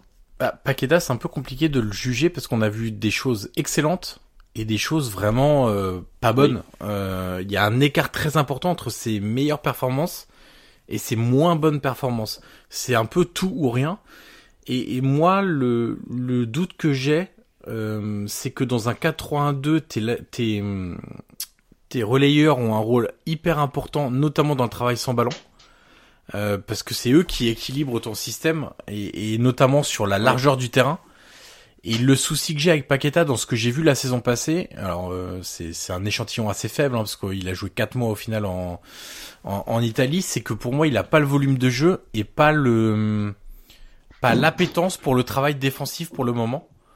Euh, L'activité, ouais, Alors ça peut peut des ballons. Ça peut peut-être changer. Euh, c'est évidemment un travail que doit faire Giampaolo avec lui. Le risque, c'est est-ce que tu le fais travailler comme ça et tu mets en danger entre guillemets les résultats immédiats ou en tout cas t'as pas l'équipe à 100% de ses capacités dans dans l'immédiat ou est-ce que tu te dis bah là où il fera entre guillemets le plus de dégâts à l'adversaire c'est en 10 et le moins de dégâts à notre équipe c'est en 10 aussi parce que son travail défensif est trop léger. Mais d'un autre côté tu le fais pas travailler sur ses points faibles. Tu vois ce que je veux dire? Euh, t'as une vraie t'as une vraie différence entre est-ce que la priorité c'est le résultat immédiat ou est-ce que la priorité c'est comment on transforme Paqueta de numéro 10 brésilien euh, qui adore le ballon en euh, relayeur numéro 8 euh, adapté au championnat italien qui est capable de faire les phases offensives mais aussi les phases défensives dans un schéma, je le répète, qui nécessite un travail énorme de tes deux milieux relayeurs de côté. Et c'est ça, pour moi, c'est un, c'est un vrai point. C'est un peu comme Chalanoglu, en fait. Chalanoglu, moi, je trouve, honnêtement, que de le transformer en 8, c'est une erreur. Euh, pour moi, c'est un vrai numéro 10. Le transformer en ailier, c'était une erreur aussi. Hein. On va pas sentir de, de Gattuso. Pour moi, c'est un vrai numéro 10. Et le problème, c'est que, ok, il va t'apporter des choses dans, dans, dans le travail avec ballon. Mais pour moi, Chalanoglu, dans les phases défensives, c'est comme si tu joues à, à, 9 joueurs de champ en fait. Et c'est pour ça que Jean-Paulo, tu vois, demande du temps. Voilà. Il demande du temps, il veut, il veut connaître ses joueurs, il veut les comprendre. Le problème, il est simple, c'est qu'à Milan, du temps, il n'a plus. Ouais. Et c'est que plus les années passent et plus l'impatience grandit, ce qui est totalement normal. C'est, c'est une corrélation qui, qui est évident. Euh, c'est que euh, les supporters du Milan euh, veulent des résultats maintenant. Et le problème, c'est qu'un entraîneur comme Jean-Paulo, qui, pour moi, quand même, quand tu l'entends parler, alors on verra les résultats, mais ça fait quand même partie des, des maestros, entre guillemets, alors pour le moment, il a tout, quand même tout à gagner encore, mais en tout cas, quand tu entends parler, c'est quand même un, on va dire un professeur entre guillemets de football. On, sait que Saki n'en dit que du bien. Euh, on sait que Sari, euh, il a conseillé quand même beaucoup de clubs. Donc euh, voilà, on va voir. Mais en tout cas, lui demande du temps, comme du temps, il en demande pour Piontek, où euh, il était quand même remplaçant du deuxième match contre Brescia. et à la place, il y a quand même André Silva qui a joué et qui est quand même parti deux jours après. Bah, tu vois, c'est quand même, c'était vraiment un message pour Piontek parce que alors il a dit oui, j'ai un effectif assez, assez important et du coup, j'ai le droit de choisir entre André Silva et Piontek, ce qui est vrai. Mais quand tu fais jouer André Silva qui s'en va deux jours après, c'est quand même que tu connais pas beaucoup. Mmh, mmh. Donc c'est un message pour Piontek, on l'a vu, qui est quand même très, c'est très lourd, qui, qui a quand même physiquement, il l'a même avoué, c'est qu'il a vraiment beaucoup de mal encore à, à se mettre en route. On l'a vu cet été, on l'a vu lors des deux premiers matchs. Et alors, il est mieux rentré contre Brescia, il a eu plusieurs occasions, aussi parce que Brescia s'est découvert euh, donc, euh, donc c'était un peu plus simple pour lui de trouver des espaces. Mais c'est vrai que Piontek, euh, voilà, doit s'adapter au jeu de Gianpaolo. Et pour le moment, euh, je te dis, pour le moment, la mayonnaise prend pas. Et Gianpaolo découvre ses joueurs. Euh, on a l'impression que tout ce qui était travaillé cet été est tombé un peu en ruine contre Udine parce que c'est au-delà du match, au-delà de la prestation, c'était été vraiment catastrophique sur, tous les points. Il n'y a rien qui a marché. Donc c'est vrai que Gianpaolo l'a mis tout de suite et il a dit mais est-ce que finalement j'ai fait les bonnes choses? Est-ce que finalement le 82 adapté et contre Brescia. Alors, ils ont limité les dégâts parce qu'on a vu que ça tâtonnait. On a vu des belles choses aussi en deuxième mi-temps. Mais euh, la deuxième partie de la première mi-temps et la première de la deuxième mi-temps, on a vu quand même des choses assez, assez moyennes. Donc, euh, écoute, il euh, y a le derby qui arrive. je crois que leur prochain match à Milan, c'est à Vérone contre les Las. c'est un début de saison qui est quand même assez simple hein, pour Milan. Euh, Udinese, et Brescia et Las. Ouais. On pensait qu'ils arriveraient au derby avec un, un 9 sur 9. C'est pas le cas. On va voir à Vérone, c'est eu des progrès. Alors, on sait que c'est la trêve, mais le problème, c'est que Milan aussi a beaucoup d'internationaux, donc c'est compliqué. Bon, en tout cas, Gianpaolo, euh, lui, veut du temps, mais le problème, comme je te l'ai dit, c'est qu'à Milan, du temps, eh ben, il n'y en a plus. On va passer, du coup, Guillaume, à la Roma, euh, autre euh, club où il y a pas mal de, de, choses à dire en ce début de saison. La première, c'est que effectivement, les mêmes causes produisent les mêmes conséquences et que si tu ne renforces pas ta défense centrale, il y a peu de chances que les choses changent euh, d'une année à l'autre. Euh, la Roma a perdu donc Manolas, son meilleur défenseur central, a pris des joueurs sur lesquels on a pas mal de choses à, à dire. Est-ce que tu as des doutes sur Chris Smalling? Est-ce que c'est ça que tu es en train de nous dire?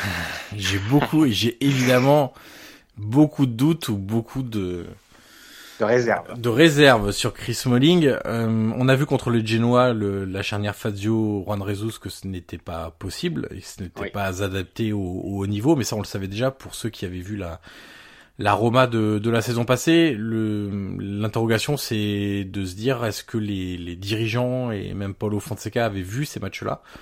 Euh, parce que reproposer la première journée une charnière Fazio Jesus, ça me paraît quand même très compliqué une fois qu'on a qu'on est sorti d'une saison galère où ces joueurs ont montré un, un niveau très très inquiétant. Euh, il y a évidemment la connue donc euh, Smalling et puis il y a Mancini, euh, Gianluca Mancini dans une défense à 4. Exactement. On sait que est lui habitué à une défense à 3. ouais. exactement à l'Atalanta ou même de jouer à droite donc comme latéral droit en- avec la Nazionale où il a joué je crois deux matchs. Mais sauf que dans une défense à 4 à plat, euh, il a pas d'expérience à ce niveau-là. Donc on se retrouve avec deux joueurs qui ont qui sortent d'une saison catastrophique. Un joueur qui doit s'adapter à une défense à 4, qui est quand même un très grand changement. Et puis on a Chris Smalling qui vient à la relance, et puis un, un jeune turc aussi, mais qui qui est pas là pour. euh, Et surtout Smalling qui vient de débarquer. Donc il faut encore lui laisser le temps de, de s'acclimater, de s'adapter. Donc ça aussi c'est une problématique pour, pour lui. Et puis il y a, y a une stat qui qui veut tout dire aussi de l'incapacité des, des joueurs de la Roma à défendre simplement leur but. Euh, et puis alors, bon, je vais d'abord donner la stat et puis je reviendrai sur le milieu de terrain après. La stat quand même contre le Genoa, la Roma en dehors du penalty parce que généralement on le compte pas, dans les expected goals, euh, en leur défaveur ils sont à 0,37. C'est-à-dire qu'ils ont encaissé 3 buts quand le Genoa a créé 0,37 buts. Quasiment à chaque action. Quoi. Voilà, donc Ils ont pris un but. ouais. non mais ça, surtout ce que ça veut dire, c'est que le Genoa avait quand même très peu de chances de marquer, ou a très peu fait pour marquer, et a quand même réussi à marquer trois buts. C'est dire aussi le niveau euh, des défenseurs qui laissent tout passer, même des, des choses qui sont pas dangereuses euh, ou peu Anodine, dangereuses, ouais, anodines, euh, bah, se transforment en but parce que les défenseurs de la Roma sont euh, euh, trop oui, trop faibles pour pour le haut niveau aujourd'hui. Il faut faut pas se mentir, c'est que la défense de la Roma n'est pas en capacité de de jouer des matchs de haut niveau, tout simplement. Surtout puis- quand tu vois celle des autres. Exactement. En Et- plus. et, et puis il y a aussi un autre, une autre chose, c'est que le milieu de terrain, alors de cette saison, le début de saison, c'est Cristante Pellegrini. Là encore, on l'a vu la saison passée, ça ne marche pas. Euh, c'est le schéma de base pour l'instant, en attendant que Verretou euh, revienne en forme, parce qu'il est arrivé blessé et a pas fait de match de, de préparation. Et on verra comment Diawara sera aussi utilisé, qui était une requête de Fonseca. Euh, mais aujourd'hui, Cristante Pellegrini, devant cette défense, devant cette défense centrale, pardon, là, c'est porte ouverte. C'est-à-dire qu'il y a rien qui n'est filtré au milieu de terrain et que c'est très facile de les mettre hors de position. Donc tout l'axe central de la Roma sur les actions défensives, c'est les portes ouvertes. Et donc c'est très très facile pour les joueurs adverses de se créer des occasions et de mettre les joueurs hors de position. C'est pour ça qu'on a une équipe qui, même si elle réussit des bonnes choses offensivement, parce qu'elle a mis trois buts quand même contre le, le Genoa et, et je pense que c'est assez bien payé de, du côté du Genoa de n'en prendre que trois au final. Et contre la Lazio, il y a aussi eu des, des, occasions et ils mettent quand même euh, un but. Il y a des bonnes choses offensivement, mais qui sont totalement annihilées par euh, la faiblesse défensive de cette équipe. Alors entre le Genoa et la Lazio, Fonseca a quand même s'est quand même rendu compte que il fallait abaisser la ligne défensive euh, de cette équipe quand elle a le ballon, quand elle a pas le ballon, pour laisser moins d'espace dans le dos des défenseurs, parce qu'on sait en plus que la vitesse du côté de Fazio et Jesus, c'est vraiment pas ça. Même de Kolarov d'ailleurs quand il court Même vers son but. Ouais. Euh, donc il a, il s'est quand même dit on va mettre le fameux Baricentro un peu plus, un peu plus bas de cette équipe-là euh, pour laisser moins d'opportunités. Sauf que honnêtement, t'as regardé le derby de, Oui. de la Lazio comme moi, du coup, euh, c'est très bien payé pour la Roma de s'en sortir avec un point. Euh, parce que la Lazio a eu quand même énormément d'occasions, a touché quatre fois les montants. Alors certes, la Roma a aussi touché deux fois les, montants, mais la Lazio a eu quand même d'énormes occasions. Et encore une fois, tout vient de l'axe euh, du côté de la Roma. Et je pense que là, le problème, c'est que le, mercato est terminé maintenant, donc il n'y a plus moyen d'intervenir là-dessus. Alors on verra si euh, la doublette, enfin en tout cas en insérant Verretou, ça s'améliore un peu parce que lui il fait un vrai travail sans ballon, notamment aussi dans le harcèlement de l'adversaire. Mais pour le moment, avec cette défense-là, ça me paraît très compliqué. Et comment tu t'expliques Parce qu'en plus, c'est des problèmes qu'on voit tous. Bien sûr. ça, cette défense qui est lente, on la connaît. Euh, et tu vois, quand tu vas chercher un joueur comme Smalling, et on sait que la vitesse, c'est pas non plus son énorme point fort. Enfin, tu te poses quand même des questions. Euh, Alors j'ai quand même vu, j'ai quand même vu la stat parce que moi aussi j'avais cette idée-là, mais je crois qu'il était dans les quelque chose comme les trois meilleurs, euh, enfin dans les trois joueurs de ah, bah Manchester les plus rapides. Tu vois, finalement c'est peut-être une idée. Trois ou cinq, hein, quelque chose comme ça. Moi aussi j'avais cette impression-là qui était pas très rapide quand il courait vers son but, mais bon, j'ai vu cette stat passer là, alors peut-être que bah, peut-être que c'est une fausse impression qu'on a, mais en tout cas, on avait la même au départ. Ouais, tu vois. Mais euh, mais comme tu as dit, euh, moi il y a une phrase que tu as dit qui, résume un peu tout, c'est que euh, tout ce qu'ils font de bien en attaque est totalement annulé hmm. et annulé directement par tous les problèmes défensifs. Et, quasiment à chaque action de, de l'adversaire, tu vois qu'il y a quand même des problèmes qui sont qui sont importants. Contre la Lazio, tu l'as dit, ils s'en sortent bien. Alors, ils ont eu des occasions première période où c'était un match quand même complètement fou et, même assez assez décanté parce que euh, physiquement euh, les équipes sont pas non plus euh, non plus rodées avec les et aussi avec les nouveaux arrivants. Mais c'est vrai que ces problèmes de profondeur, ces problèmes de vitesse, cette charnière quand même Fazio Juan Rezo, c'est quand même, enfin rien que sur le papier, tu vois, on, tout de suite ça, ça, saute aux yeux. On voit bien que le point faible, il est là. Donc euh, même avec un, un Baricento un, plus, plus bas, euh, les problèmes persistent. Il y a des problèmes de, même de position. Enfin, ça reste quand même très léger. Et comme je te disais, quand tu vois les, les charnières, alors on va peut-être enlever celle de la Juve hein, carrément au-dessus, celle de l'Inter aussi qui est au-dessus. Mais tu vois, le Napoli, c'est euh, bah, compliqué. Voilà, Koulibaly, Manolas, on n'en parle même pas. Euh, Milan, alors ils ont Romagnoli, Musacchio, Duarte, ça sera à voir, mais bon, je pense que ce sera quand même un C'est au-dessus quand même. Voilà, donc tu vois, il y a vraiment quand même euh, par rapport aux autres, on sait que l'objectif avec des champions, mais ça va être compliqué. Ouais. Euh, ah bah avec cette défense-là, ça me paraît très compliqué. Voilà, voilà. On sait qu'en Italie, généralement, les défenses, alors c'est un peu moins respecté l'année dernière, mais quand tu as la meilleure défense, généralement, tu finis toujours au plus haut du classement. Ouais. Donc le, la meilleure défense, c'est le champion, et j'en passe, et j'en passe, et j'en passe. L'année dernière, c'était un peu, voilà, c'est une stat qui a été un peu, un peu menti, mais en tout cas, généralement, c'est ça. Et c'est vrai que la Roma, en plus, voilà, il y a aussi ce nouveau coach euh, qui, qui, doit aussi prendre ses marques, qui doit découvrir le championnat. Euh, c'est sa première saison. Donc, tu vois, il y a vraiment un, un, ensemble de choses qui fait que la Roma, moi, m'inquiète un peu, même sur le mercato, ils ont quand même perdu leur meilleur joueur. Euh, dit Manolas, mais en plus, il y a qui est parti, qui l'année dernière était le meilleur. Ouais. Euh, donc, c'est vraiment, Djeko est resté, heureusement, parce que sinon, après, ça aurait été encore compliqué de trouver un nouveau numéro 9, l'adapter. Donc, voilà, c'est quand même assez compliqué. Moi, honnêtement, je, ne veux pas te mentir, je pense que la Roma, honnêtement, en cette édition m'inquiète beaucoup. Et quand je vois l'effectif, quand je vois les difficultés, et quand je vois les recrues qui sont arrivées, alors des joueurs comme Beretou, à moi, me plaisent beaucoup.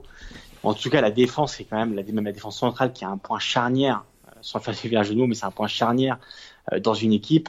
Quand je vois les difficultés qu'il y a là à s'adapter, à, à, combler ses lacunes, et on voit bien que le mercato n'a pas, n'est pas permis de, de, de corriger ça, euh, t'as envie de te dire que à la limite, ça peut être corrigé cet hiver. Mais d'ici là, il y a beaucoup euh, de temps. Que la hein. Roma, voilà, il faut que la Roma tienne le coup et voilà, qu'il soit pas trop distancé dans la course, dans la course à l'Europe. Mais c'est vrai que la Roma, moi, ce début de saison, c'est quand même une équipe qui euh, qui m'inquiète un peu. Donc on verra bien sur la suite, mais tout ce que tu as dit, toutes les lacunes et tout, je pense que tout le monde sera d'accord, c'est assez criant et c'est assez évident. Hein, c'est assez évident. Alors trois petites choses à rajouter pour euh, boucler sur la Roma. La première, c'est un petit point recrutement. Euh, donc la Roma a fait venir en prêt Smalling, a fait venir en prêt Mkhitaryan, a fait venir en prêt Kalinic. Il y a quand même trois choses qui, enfin, c'est quand même trois joueurs avec des profils euh, similaires, c'est-à-dire des joueurs qui doivent se relancer, qui étaient en échec dans leur club précédent, et c'est des joueurs qui sont fragiles physiquement. Euh, moi, ça me pose problème. Dans une équipe qui a terminé la saison avec 50 blessures musculaires la saison passée, c'est le vrai chiffre, hein, c'est pas un chiffre arrondi donné comme ça, c'est 50 blessures musculaires. Ça me pose problème quand même de miser autant sur des joueurs qui doivent se relancer, qui sont souvent blessés dans un dans un club qui doit se relancer et qui a un gros problème avec les blessures. Je trouve qu'en termes de profil, il y a quelque chose qui qui colle pas vraiment, donc j'ai beaucoup d'interrogations à ce niveau-là. La deuxième, et je reviens dessus, c'est les blessures. Euh, la Roma a déjà recommencé la saison de manière très très forte à ce niveau-là. Spinazzola déjà blessé il va revenir après la trêve, mais c'était 15 jours d'absence, il a raté les deux premières journées. Perotti out deux mois. Euh, on a aussi Under qui risque un mois de blessure puisqu'il s'est blessé là avec la sélection turque. donc quand c'est pas avec la c'est pas avec la Roma, c'est avec la sélection au niveau des, des, des, blessures de des joueurs de la Roma. Donc c'est le cercle continue. et puis on a Zappacosta qui s'est aussi blessé un mois lors de l'échauffement avant Roma Lazio. Euh, Lazio Roma d'ailleurs, c'était Lazio qui recevait. Donc ça fait quand même déjà quatre blessures musculaires, dont trois qui sont supérieures à un mois. Voilà, on recommence la saison ça va être ton fil rouge. Ça va être ton fil rouge. Ça peut. le petit bâton. Oh, euh, j'ai pas fait le petit bâton, mais figure-toi qu'il y a une note pour rien cacher dans mon iPhone. Euh, où il y a les mises à jour des blessures avec les dates euh, quand c'est arrivé et la durée d'absence. Et puis la dernière chose que je voulais euh, mettre en valeur là, c'est plus un retour au terrain je pense que Fonseca a beaucoup de boulot sur la récupération du ballon et comment articuler ça dans, avec son équipe.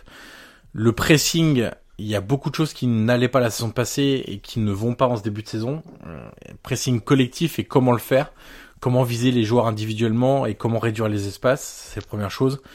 Ensuite, il faut apprendre à défendre en avançant. Le problème, c'est qu'avec des joueurs comme Fadio et Rezus, bah, il suffit de mettre un ballon dans leur dos et ça, euh, derrière, euh, bah, ça fait occasion de but.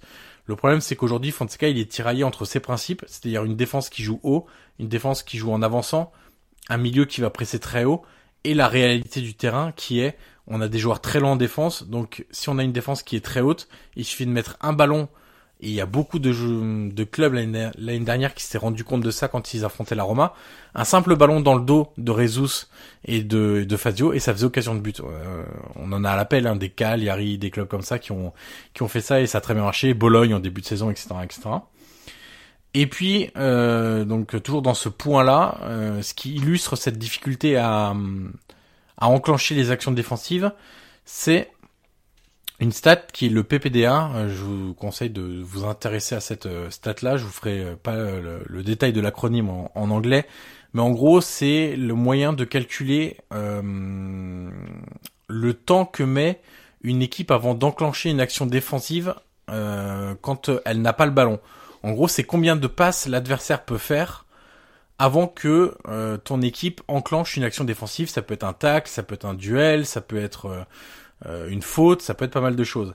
Et la Roma, actuellement, après deux journées, est 19e à ce classement. Seul Lecce fait pire. Euh, et de mémoire, elle, euh, les adversaires font une 16 passes avant que la Roma enclenche une action défensive pour récupérer le ballon. Et c'est beaucoup trop. Si tu prends des clubs comme la Juve, le Napoli, la Lazio, ils sont à moins de 10. Euh, T'as même Bologne qui a moins de 5. Ça c'est incroyable, le pressing tout terrain de Bologne en ce début de saison.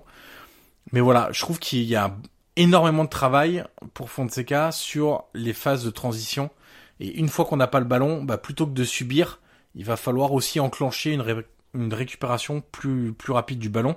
Sinon, euh, ça peut être aussi euh, compliqué euh, quand tu une défense qui est mauvaise de, de trop subir. Voilà ce que hum, pour eh ben, très bien. sur la Roma.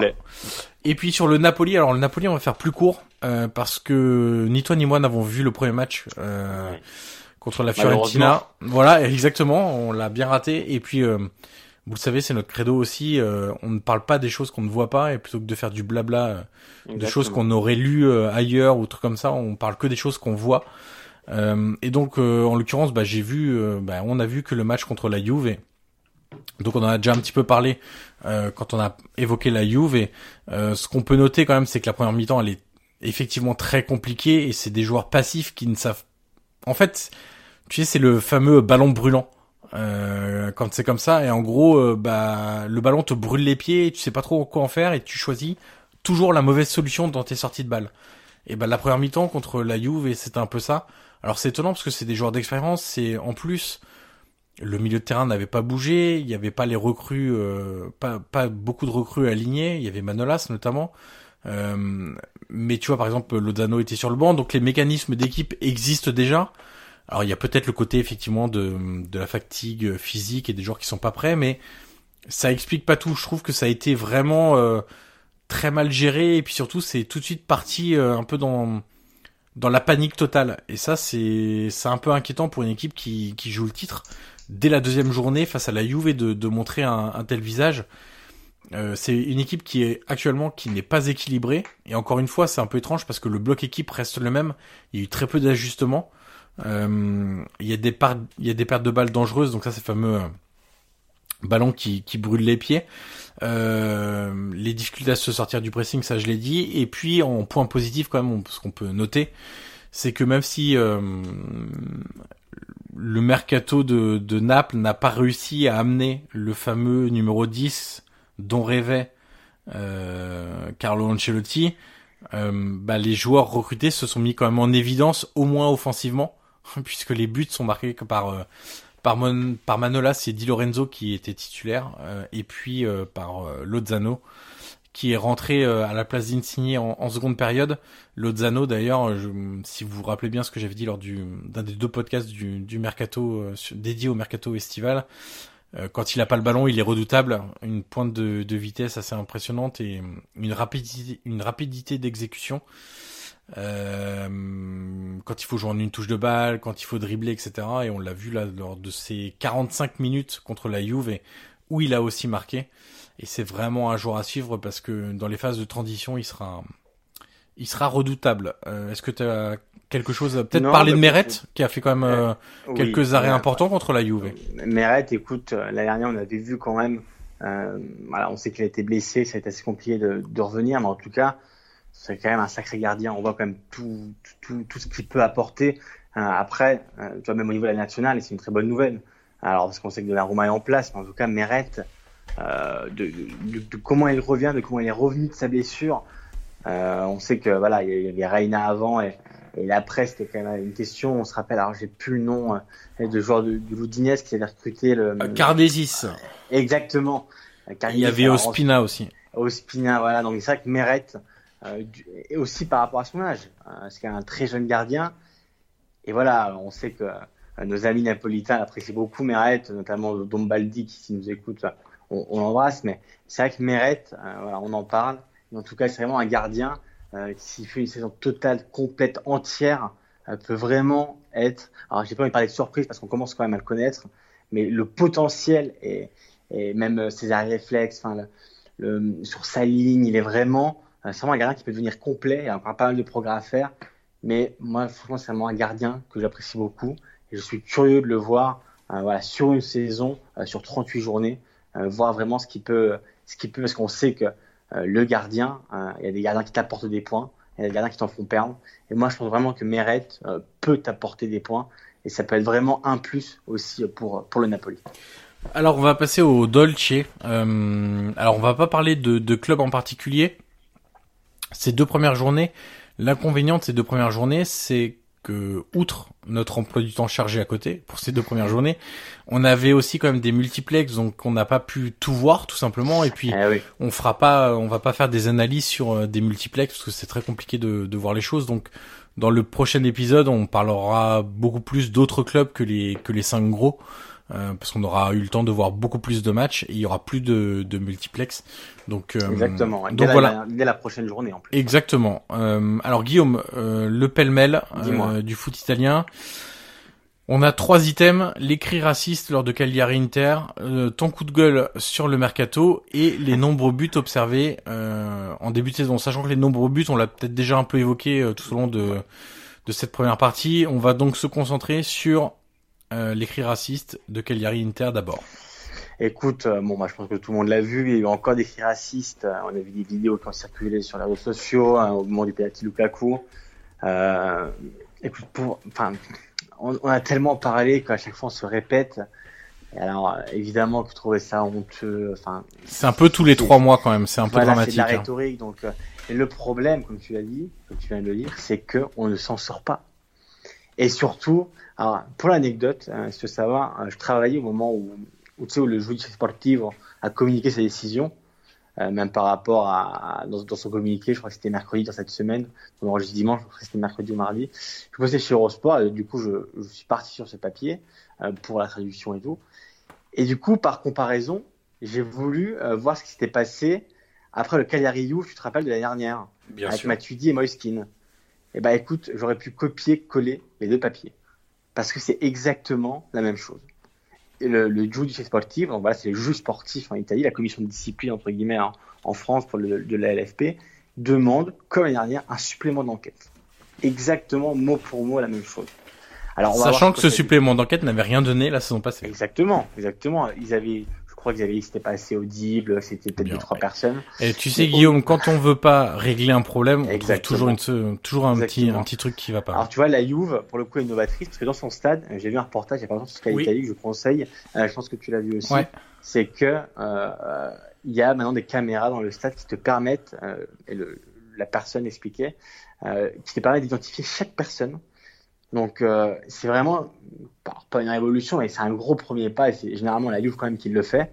Euh, voilà, ça veut dire que si demain il y a quelqu'un qui fait un cri raciste euh, à Turin au Juventus Stadium, il sera tout de suite identifié par une caméra et sera arrêté dans la foulée. Donc pourquoi? Alors, peut-être que ça a un coût, mais peut-être qu'au bout d'un moment, il va, falloir aussi le faire. Ouais, mais ça a un coût, c'est facile de dire que ça a un coût. Les droits de télé en Italie, c'est combien? C'est plus d'un milliard. Les, les clubs, ils n'ont pas les moyens de mettre 500 000 euros ou un million d'euros dans, dans l'équipement des caméras? Exactement, mais surtout que c'est un problème qu'on n'arrive pas à éradiquer. Et tu as vu, euh, alors, euh, mais je, me permets de te couper juste un instant, Guillaume. C'est que moi, je serais plus sévère que toi. C'est pas que enfin, quand tu dis on, c'est les autorités, etc., n'arrivent pas à éradiquer. C'est qu'ils ne veulent pas. Oui, ils ne veulent pas, exactement. C'est différent. Totalement. Totalement. Mais euh, tu as vu, le... et le pire, c'est que l'Italie, le championnat, passe vraiment pour. Enfin, on, passe pour des clowns, euh, plus que ça. Pour des racistes. Exactement. Le cas Lukaku a été éclatant. Euh, tout le monde en a parlé, ça s'est passé dans le, dans, le, monde entier. On a vu, on a vu ESPN le reprendre. En Angleterre, ça a forcément fait euh, tous les sites. Le New York Times aussi. Exactement, on passe vraiment. Bah oui, parce qu'à l'époque, ça arrivait à des joueurs comme Souleymane Tari, à Moiskin, à Blaise Matuidi, c'est des mecs qui sont moins bankable. Là, ça arrive à Lukaku qui vient de la première ligue euh, de Manchester United, qui l'a en plus lui médiatisé et a raison euh, sur ses réseaux sociaux. Là, forcément, la caisse de la caisse de résonance, elle est différente. Donc écoute, on va voir ce qui va se passer, ce que va, ce que va, ce que va engendrer ce supplément d'enquête. Moi, forcément, j'attends pas grand-chose malheureusement. Mais écoute, c'est un problème qui est quand même. Euh, le supplément d'enquête, Guillaume, il suffit d'ouvrir les yeux. Hein. Il y a des vidéos sur les réseaux sociaux où on voit les visages des personnes qui font ces cris-là. Ça me paraît quand même pas très compliqué de les identifier derrière et de les interdire de stade. Sauf que pour ça, il faut une volonté. Il faut une volonté politique et une volonté sportive. Aujourd'hui, il n'y a ni l'une ni l'autre. Autrement, on n'aurait pas ce type de scandale, ce type d'attitude tous les trois mois en Italie. Parce que si on fait le compte, entre Koulibaly, entre Moiskin et Matuidi, bien sûr, et, aujourd'hui, enfin récemment, euh, Lukaku à Cagliari, c'est tous les trois mois. Donc soit à un moment donné, les, les autorités italiennes et le football italien décide d'agir et décide d'agir c'est pas te faire un Grenelle euh, à la con hein, euh, ou euh, des réunions ça c'est pas ça c'est pas agir soit il décide d'agir et de frapper très fort soit il continue comme depuis dix ans de ne rien faire de pondre des communiqués en disant c'est pas bien mais en fait on l'a pas assez entendu à la télé et puis de toute façon ils étaient que 10 donc c'est ils étaient pas assez nombreux et puis en plus ils portaient tous une veste en jean donc on a dit qu'on qu'on n'allait pas enlever les mecs en une veste en jean. Puis ils avaient des Santiago pieds, donc ça va pas non plus. Puis il y avait un gaucher, puis un brun, donc ça va pas. Donc tout ça, c'est plus possible. Aujourd'hui, je pense qu'il faut arrêter. Même en tant que, même je trouve que les, journalistes italiens ont, une vraie, euh, je trouve pas le mot, une vraie influence à avoir à ce niveau-là, une vraie portée. Il faut arrêter de simplement faire le constat Aujourd'hui, il faut pousser les autorités, le football italien à agir. Et il faut arrêter de se dire euh, bon bah si c'est comme le la prochaine fois on sort du stade. Ça fait dix ans que j'entends ça. La prochaine fois on arrête le match. Oui mais c'est toujours la prochaine fois, puis la prochaine fois, puis la fois d'après. Sauf qu'à un moment donné, quand on voit que ça ne marche pas, il faut changer les choses. Donc soit il y a une vraie pression à la fois populaire des autres supporters, parce que les autres supporters ont un rôle à jouer aussi. Tout le monde ne fait pas ces cris racistes-là. Ils ont un rôle à jouer. Les clubs ont un rôle à jouer. Les présidents ont un rôle à jouer. Les joueurs et les entraîneurs ont un rôle à jouer. Alors c'est peut-être dur de leur faire porter une part de responsabilité de là-dedans en disant arrêtez le match. Mais à ce moment-là, arrêtez le match, le temps d'aller chercher les mecs en tribune, de les prendre par le col et de les foutre dehors. Ça, ça peut être une, possibilité. Et évidemment, les autorités sportives, et les autorités tout court, police, euh, responsable politique, etc. Aujourd'hui, personnellement, je vois aucune avancée à ce niveau-là. Et, et, surtout une vraie euh, inaction qui me gêne beaucoup.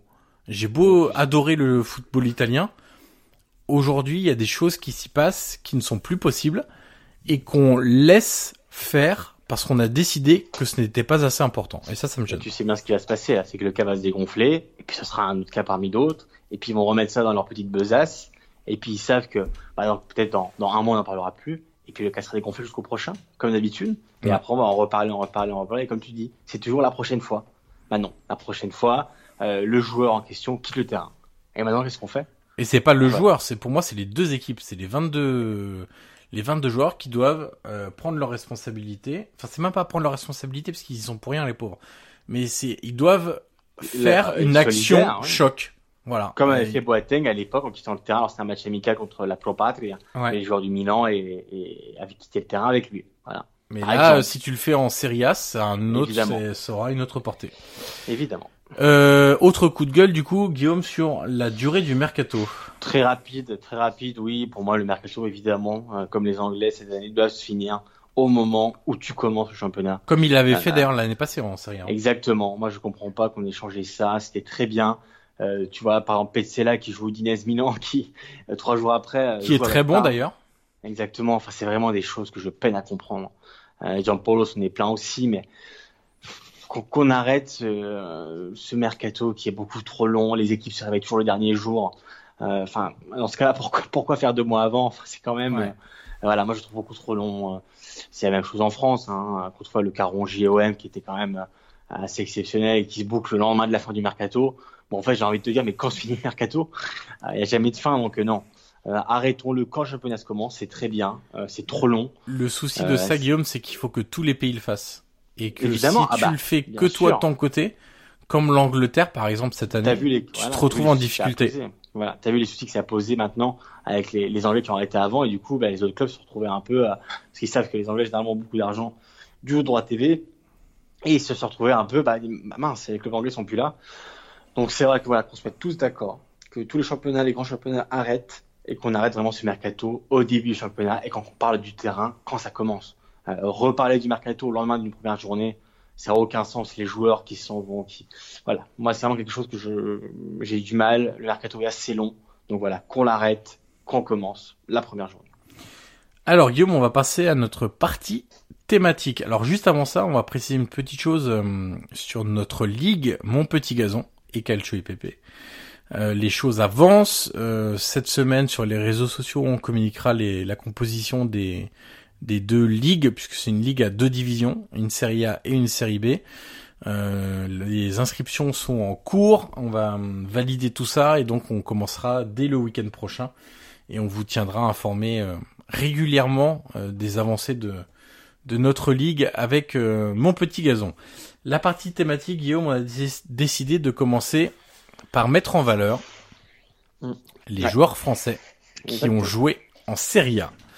Euh, et donc on a décidé de faire un petit top 20, euh, toi et moi, et on a compilé ensuite les données pour établir un classement de des 20 joueurs français euh, ayant joué en Serie A. Alors comme toujours, préambule, comme tout classement, comme tout top 10, comme tout top 20, il y a forcément une part de subjectivité et que parfois entre le 9e et le 14e, il n'y a pas une si grande différence, tout comme entre le 4e et le 6e c'est forcément subjectif, il y a forcément du ressenti, il y a forcément un peu d'affect, on juge sur la longévité, sur les performances, sur euh, la trace qu'ils ont laissée en Serie A, la trace qu'ils ont laissée aussi auprès des supporters euh, de, des clubs dans lesquels ils sont passés.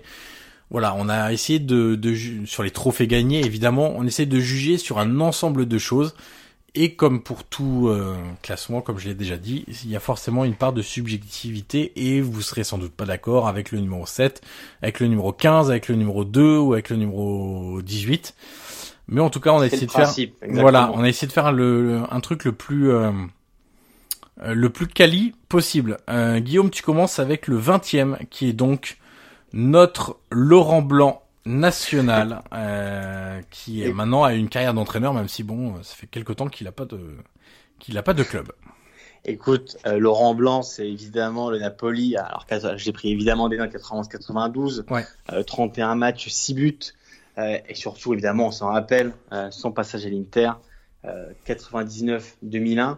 Alors, il finalise la Coupe d'Italie. Alors, il n'a pas gagné grand-chose, pas de mentir, avec son passage en Italie.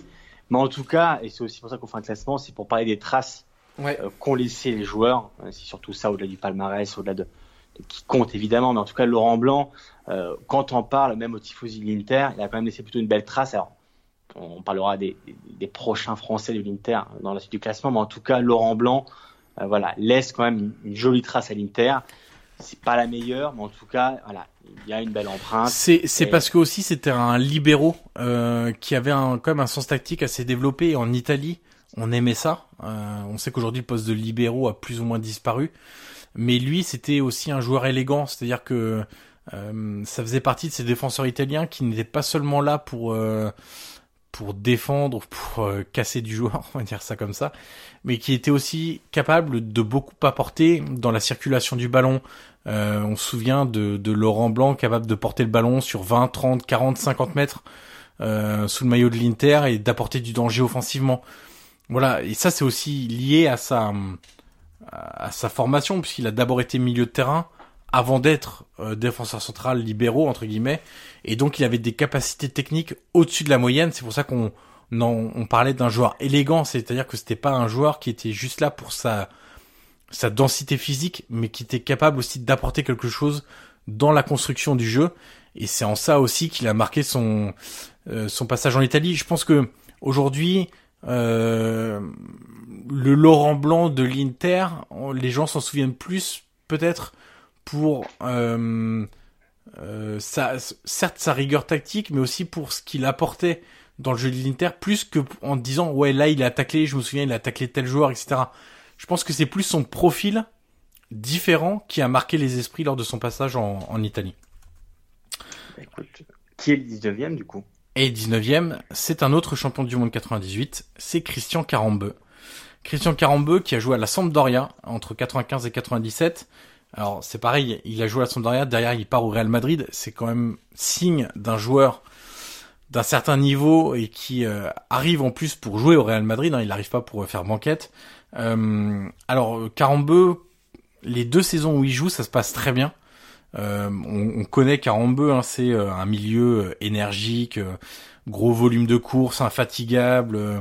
c'est un milieu qui en plus équilibrait son équipe. C'était un milieu très important, un relayeur très important dans, dans, dans son équipe. Le sens tactique, évidemment, capable d'apporter dans les phases offensives, offensives pardon, et défensives. Il a joué qu'à la Sampdoria. Et puis il y a la partie un peu moins rose euh, de Carambola Samp, c'est son départ.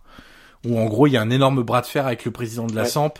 Ouais, ouais. Euh, et en gros il est écarté euh, de la Samp les six derniers mois, enfin les quatre derniers mois parce que le championnat commence assez tard, jusqu'à la trêve hivernale où il rejoint le Real Madrid. Donc ça c'est en décembre 97 si je me trompe pas. Euh, mais voilà, ces, ces 4-5 derniers mois se passent pas bien du tout, alors qu'avant avec euh, Sven Goran Eriksson, ça se passe très bien, il joue, il marque, euh, et c'était un pilier de cette Sampdoria. Euh, Aujourd'hui, on faut, faut se rappeler aussi de ce qu'était cette Sampdoria euh, dans les années 90 Aujourd'hui, on a l'impression que bon, la Sampdoria, c'est un bon petit club euh, euh, tranquille, euh, etc., qui a pas forcément, enfin, dans l'esprit des gens qui suivent de loin. Hein, je parle, je parle pas pour nous, évidemment. c'est pas forcément un club qui a un immense palmarès, etc. Mais il faut quand même se rappeler que dans les les années 90, c'était quelque chose. Ils ont, ils ont, gagné quand même une Coupe d'Europe, la, la Coupe des Coupes. Ils ont joué la finale de de, de la Ligue des Champions entre guillemets. Euh, ça c'était en 92. Euh, donc voilà, c'est une équipe qui sur le plan euh, européen a aussi existé dans les années 90 où c'était évidemment le football italien qui dominait euh, toute l'Europe. 18e, Guillaume, quelqu'un qui parle beaucoup. on en parlait tout à l'heure en, en, off. Oui, c'est quelqu'un que, que les journalistes aiment bien appeler pour des avis sur le football italien. C'est Benoît Coet. Écoute, Benoît Coé qui avait coûté à l'époque, donc tu vois, j'ai fait quelques recherches, il avait coûté 5 milliards euh, des vieilles lires. Tu te souviens des lires? Ouais.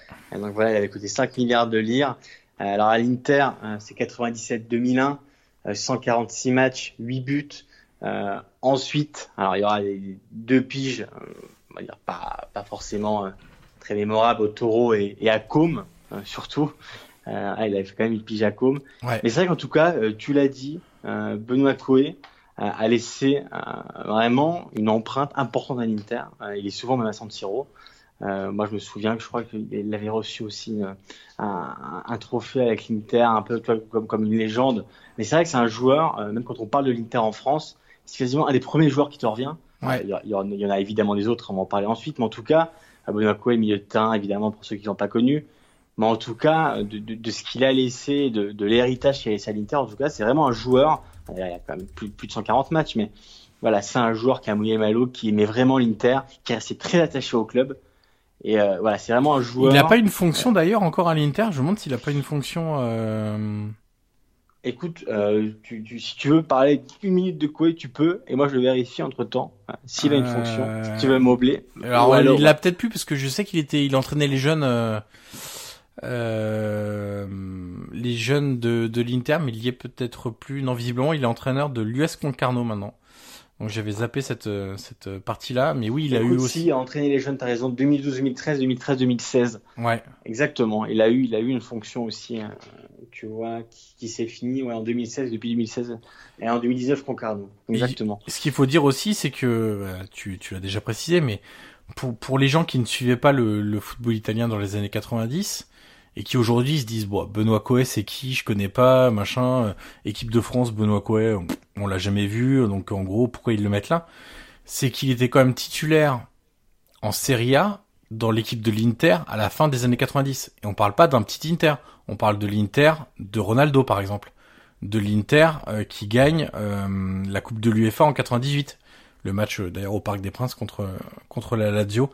La finale 100% italienne euh, il est, euh, il fait finale de la Coupe d'Italie aussi en, en, 2000, mais on parle, on parle d'un joueur quand même.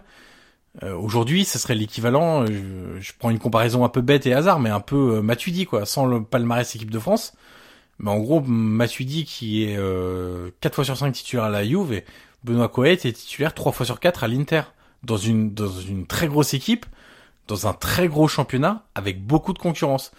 Donc pour pour les gens qui se disent bon Benoît Coé on connaît pas trop, euh, honnêtement euh, c'est un joueur qui mérite amplement sa place dans, dans ce top 20 et qui a laissé comme tu l'as dit une trace importante. Alors moi je me souviens aussi de de Com hein, l'année où il monte en Serie A et et où il joue à Com, c'était une équipe un peu un peu un peu bizarre mais euh, mais il était aussi là un leader de de cette équipe et il a toujours réalisé des performances. C'est pas forcément un joueur qui qui, qui brillait sur le terrain par c'était pas un milieu de terrain euh, qui te marquait 50 buts, des frappes de loin, tout ça, mais c'était un milieu euh, très utile. Ouais, exactement, le, le milieu porteur d'eau en fait, qui, qui était très utile dans, dans une équipe.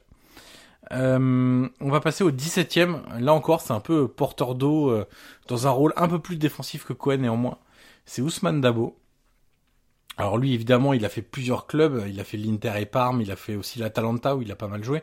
Mais c'est surtout pour son passage à la Lazio en deux fois, euh, entrecoupé d'un passage à, à Manchester City, euh, qu'il a marqué le championnat italien. Alors lui, c'était un, un milieu vraiment défensif, assez intelligent, techniquement, qui était quand même assez, enfin plus que correct d'ailleurs pour euh, pour ce poste-là.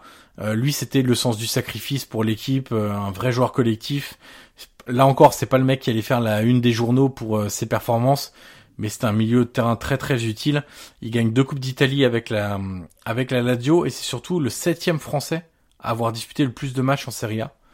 Donc c'est aussi un signe euh, d'un joueur qui est au haut niveau avec la Lazio.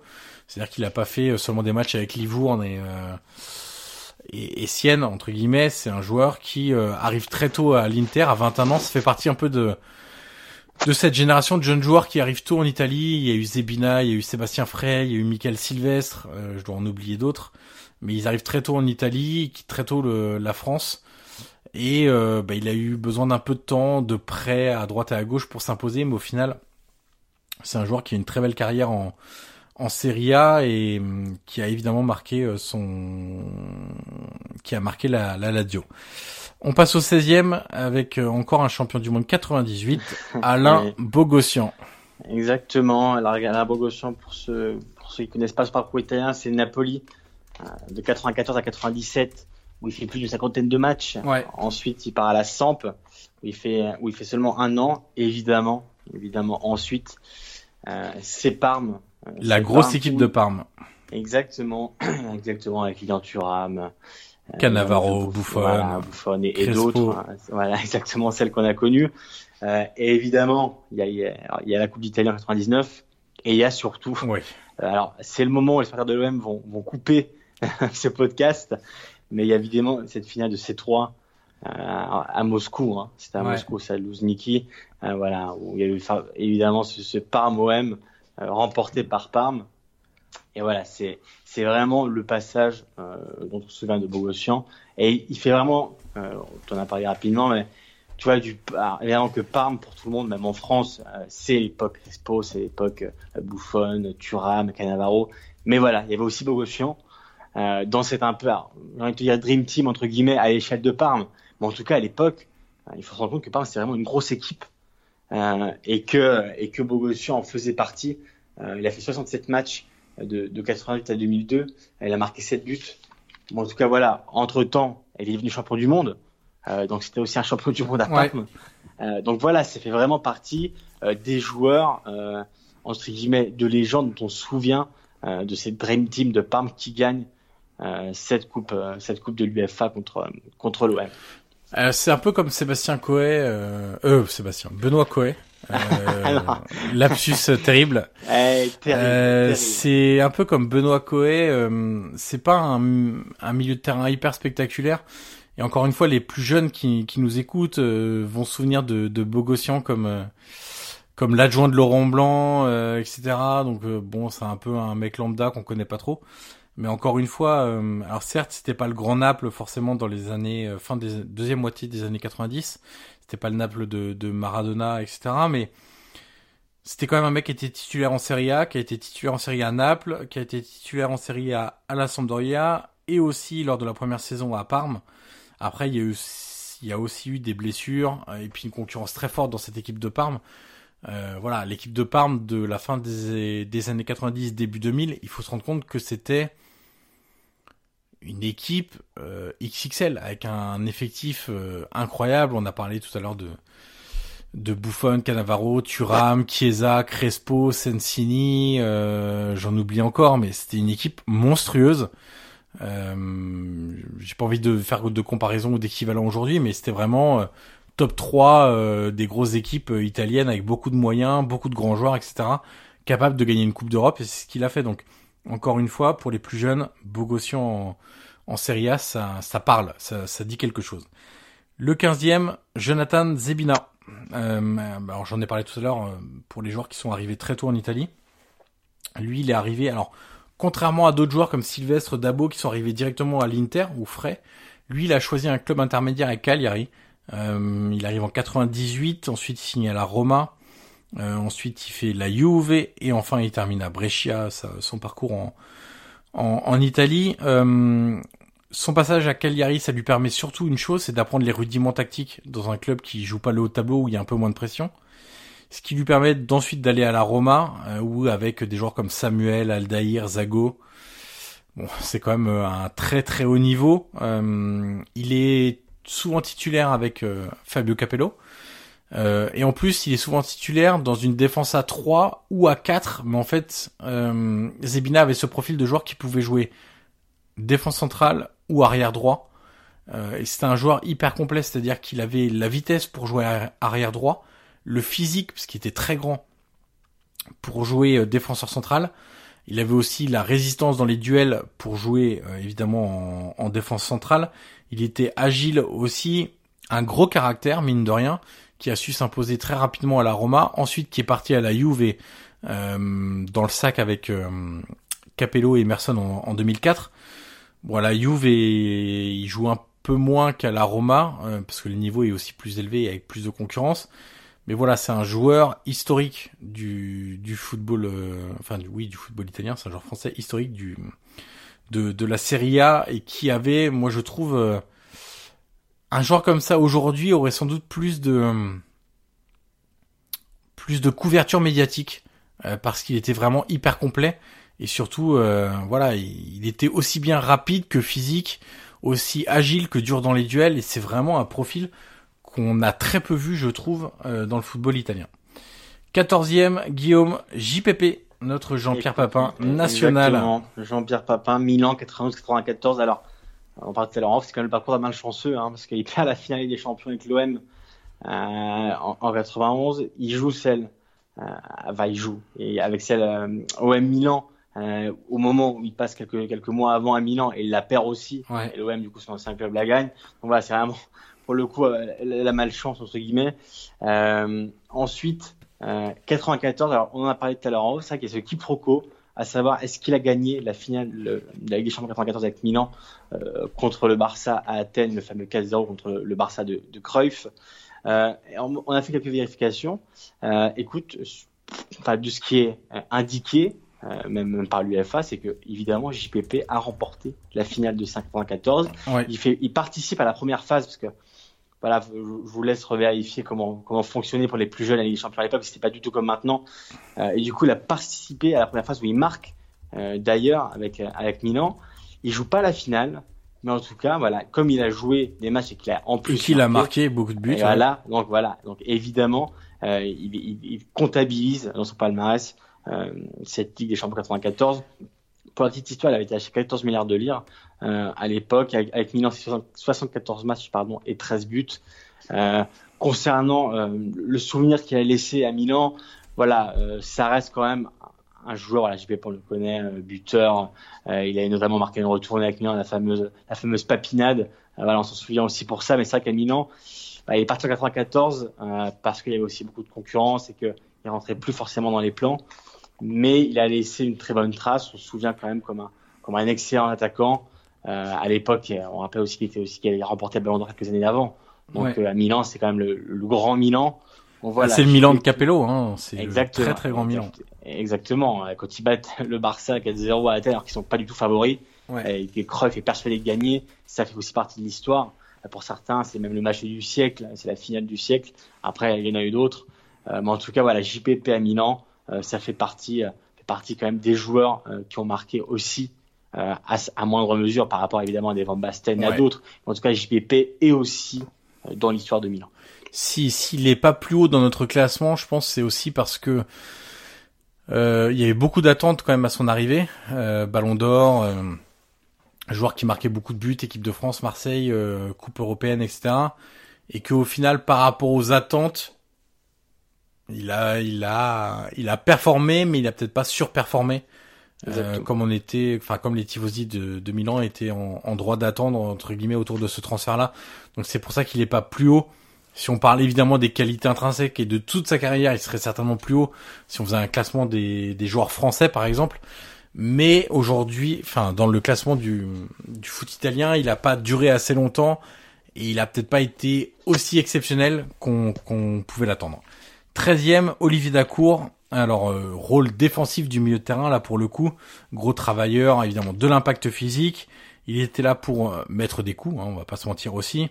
Euh, pour l'anecdote, j'avais vu un match de la Roma saison... ça devait être saison 2003-2004 dans un bar à Rome. C'était un match, j'arrive plus à m'en souvenir évidemment.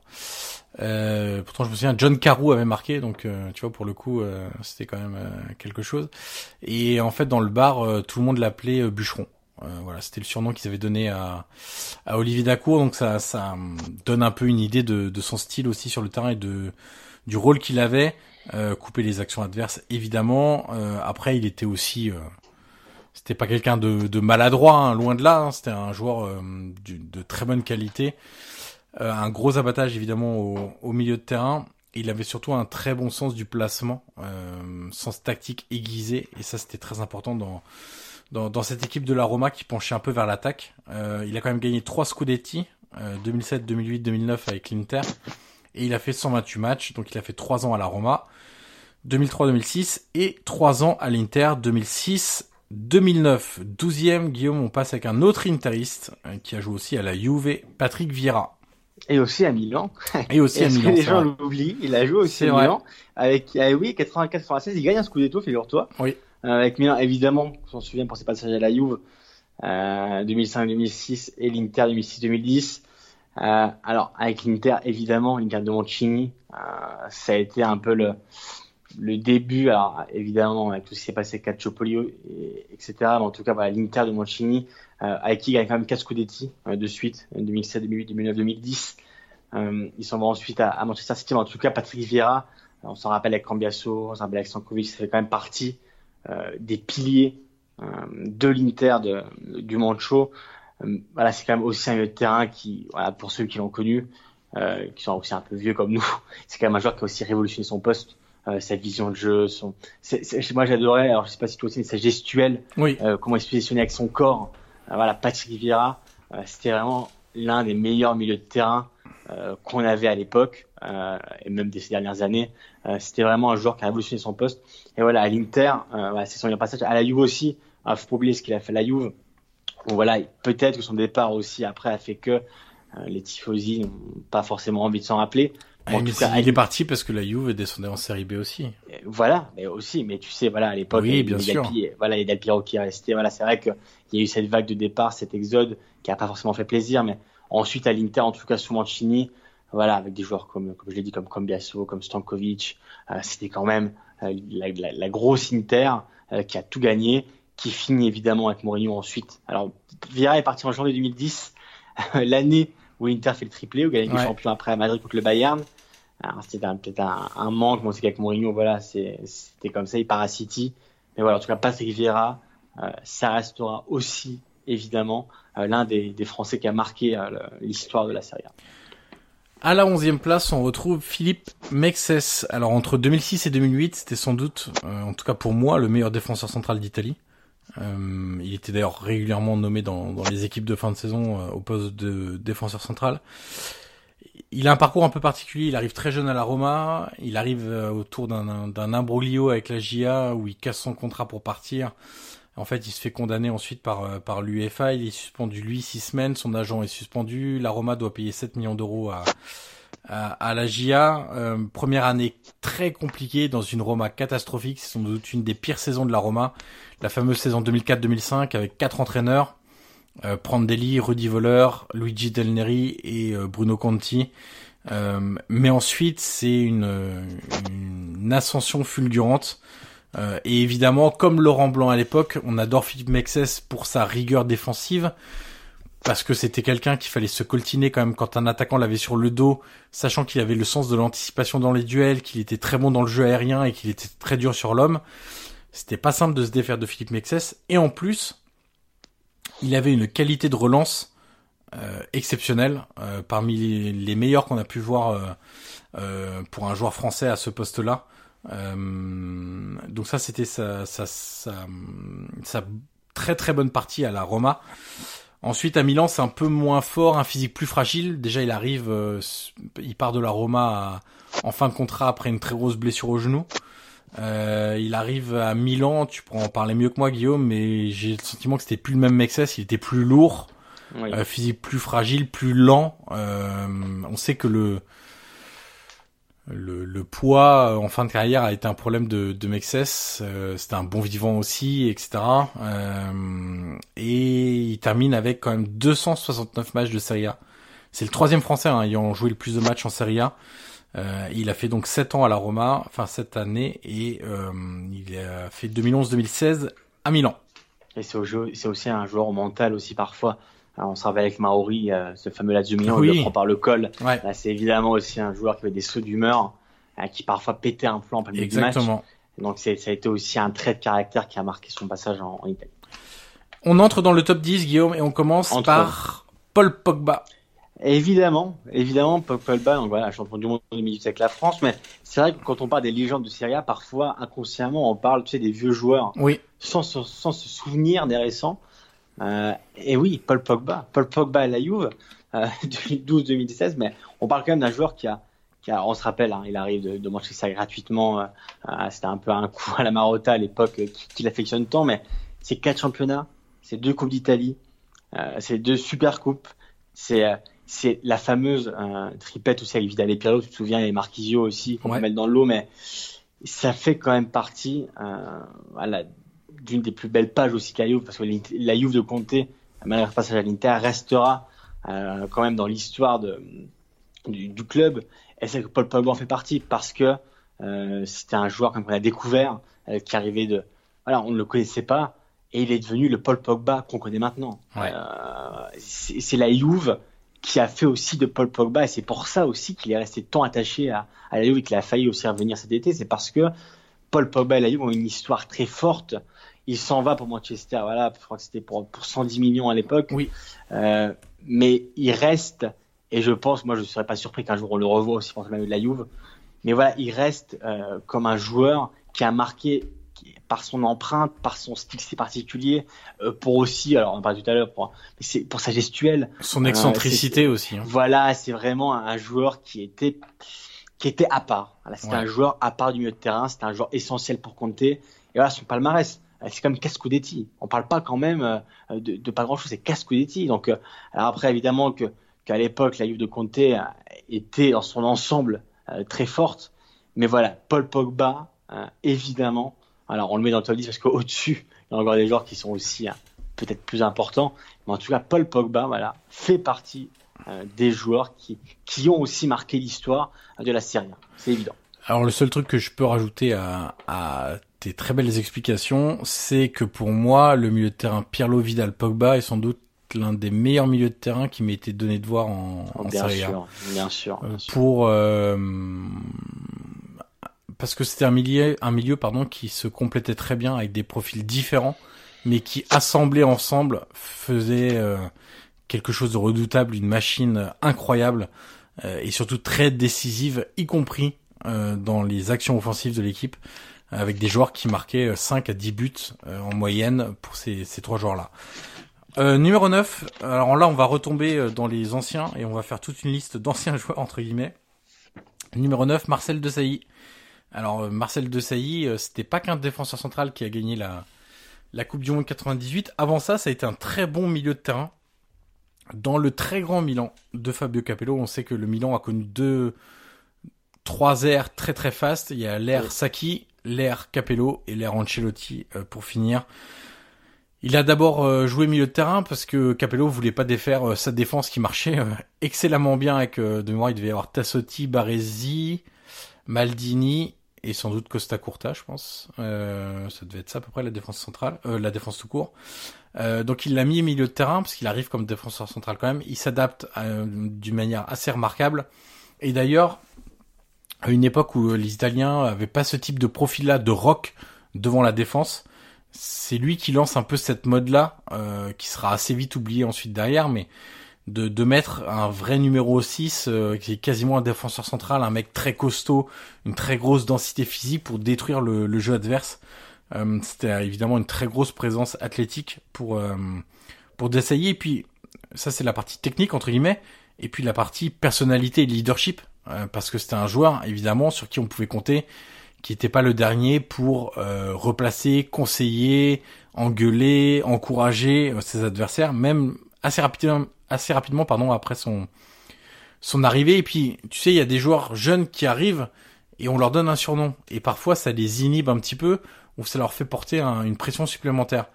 Bah, quand il arrive, Berlusconi il dit quand même de, de CX c'est le nouveau Rijkaard.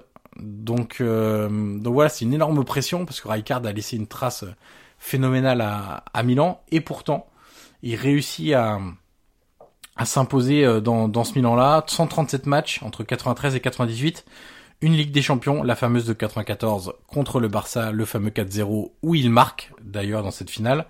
Il fait ensuite finaliste toujours avec le Milan en 95 et il gagne deux Serie A en 94 et 96. Donc lui, il coche toutes les cases, le palmarès, les performances, le leadership, la trace qu'il laisse, enfin voilà. Et je peux te dire qu'à Milan, on passe souvent son but en finale de Bien sûr. contre le Barça. C'est vraiment son enroulé là.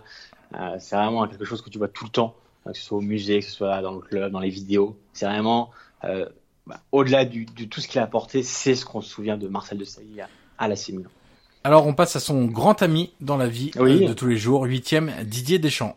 Exactement, Didier Deschamps, son passage à la Juve, hein, après l'OM où il était en fin de contrat, 94-99. Alors le palmarès, hein, il coche aussi pas mal de choses. Il gagne la C1 en 96, la Super Coupe d'Europe, la même année l'Intercontinental, Scudetto 3, 95, 97, 98, la Coupe d'Italie en 95. c'est 180 matchs avec la Juve. Alors ce qu'il faut dire des choses, c'est que l'histoire n'est pas bien commencée parce que en octobre, en octobre 94, tout de suite, euh, ils, ils, se, ils se le tournoi d'Achille. Ouais. Euh, donc voilà, ça commence mal pour Deschamps. Ensuite, alors il revient plusieurs mois après, il rate la moitié de la saison et il commence ensuite à s'imposer dans le milieu de Marcelo Lippi, qu'il appréciait beaucoup. Euh, là, bon, on parlera de la fin qui s'est pas bien passé, mais en tout cas au début, ça a tout de suite matché. Euh, il formait un gros milieu de terrain avec Paulo Souza. Euh, le profil de Deschamps, évidemment, euh, tout le monde le connaît. voilà, ce, ce, milieu de terrain, ce sens tactique, ouais. l'intelligence. Moi, ce que j'adorais chez Deschamps, au-delà de tout ce qui est technique, c'est la leadership. Bien sûr. voilà, tout ce qui dégageait sur le terrain, c'était vraiment un meneur. tous ses coéquipiers le disent. Voilà, c'était c'était Didier Deschamps, c'était un meneur, c'était c'était vraiment le, celui qui te portait, qui te transcendait, qui faisait les discours, même dans le vestiaire de la Louse, c'est quand même quelqu'un de très important. Alors la fin, hein, voilà, euh, moi j'ai relu des articles de l'époque, c'est que la fin que Marcello Lippi s'est mal passé, euh, une grosse engueulade euh, avant un match à Parme, et ça s'est très mal fini entre les deux, de ce que j'ai pu lire à l'époque. Moi j'étais tout petit donc je me rappelle pas forcément. En tout cas voilà, je me suis informé et c'est vrai que voilà malheureusement il a commencé à moins jouer et c'est vrai que voilà, avec le gros caractère qu'on connaît de, de Deschamps qui est maintenant le sélectionneur des Bleus, voilà c'est pas forcément bien fini. Mais en tout cas voilà, comme tu disais, comme de euh, son grand ami, coche toutes les cases, le palmarès, la trace euh, de ce qu'on qu'on se souvient. En tout cas, voilà, euh, la Ligue des Champions. On sait que la Juve, avec la Ligue des Champions, une histoire particulière. il y a beaucoup de finales perdues, 7 au total. Mais voilà, Deschamps, lui, il a gagné et ça fait quand même partie, j'ai envie de te dire, de la Hall of Fame. oui. évidemment de, de la Juve qui est quand même un club mythique et, historique. Notamment pour les clubs français, on y reviendra un, bien peu plus sûr, tard. Bien sûr, Septième, Sébastien Frey. Alors lui, euh, pour tous les passionnés de Serie A, on se dit mais Sébastien Frey pas titulaire en équipe de France, c'est quand même incroyable vu ses performances. Et puis le jour où ils l'ont mis un peu titulaire, il a fait une grosse cagade et donc on s'est tous euh, trouvé un peu bêtes. Mais c'est un gardien exceptionnel. Moi, c'est un, gardien qui m'a vraiment marqué, un gardien que j'adorais voir. Totalement. Euh, c'est un gardien qui n'avait pas de point faible et ça c'est quand même assez rare. Et surtout à une époque où le jeu au pied comptait pas autant qu'aujourd'hui lui avait euh, une vraie qualité technique à ce niveau-là euh, pour enclencher les actions, pour sécuriser ses défenseurs, etc. On pouvait facilement s'appuyer sur lui. C'était un gardien, euh, voilà, grosse explosivité sur sa ligne, gardien fiable et régulier. Il aurait pas fait autant d'années au plus haut niveau en Serie A s'il ne l'avait pas été. Tonique avec des gros arrêts réflexes évidemment sur sa ligne. voilà, c'est partout où il est passé, alors je précise quand même sa, carrière, il arrive très jeune à l'Inter, ça fait partie justement de ce que je disais tout à l'heure, des joueurs qui arrivent tôt dans un grand club. Il est prêté à l'Elas euh, pour se faire un peu les dents. Euh, ensuite, il fait une saison titulaire à l'Inter, ça se passe bien, mais l'Inter veut encore plus fort et fait venir Toldo. Donc lui, il part à Parme, où il doit quand même assurer, et c'est pas rien, le poste bouffonne qui vient de signer à, à la Juve, c'est quand même pas rien. Ensuite, il fait une grosse carrière aussi à la Fiorentina. Il finit au Genoa son expérience italienne. 446 matchs en Serie A. C'est le joueur français qui a disputé évidemment le plus de matchs. Palmarès assez maigre puisqu'il arrive dans la, la fin de la belle saison de Parme. Euh, il est ensuite la Fiorentina et Genoa, c'est pas des clubs qui jouent le titre. Il gagne qu'une Coupe d'Italie en 2002, mais euh, partout où il est passé, c'est un gros respect des tifosi. Euh, c'était quelqu'un de très jeune, mais qui avait euh, qui avait pas d'expérience mais une très grosse maturité euh, pour être garde, pour être titulaire aussi jeune. Je crois que c'est à 20 ans à l'Inter. Euh, D'ailleurs, je crois que c'est toujours euh, le plus jeune gardien de l'histoire de l'Inter. Si je dis pas de bêtises, euh, faudrait vérifier.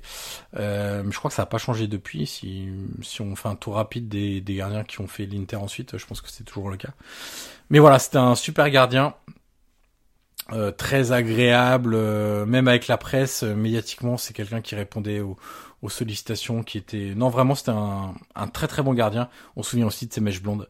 À l'époque, c'était la mode des, des, des petites mèches. sixième, on passe à un autre joueur qui a marqué l'Inter, Yuri Djorkaeff.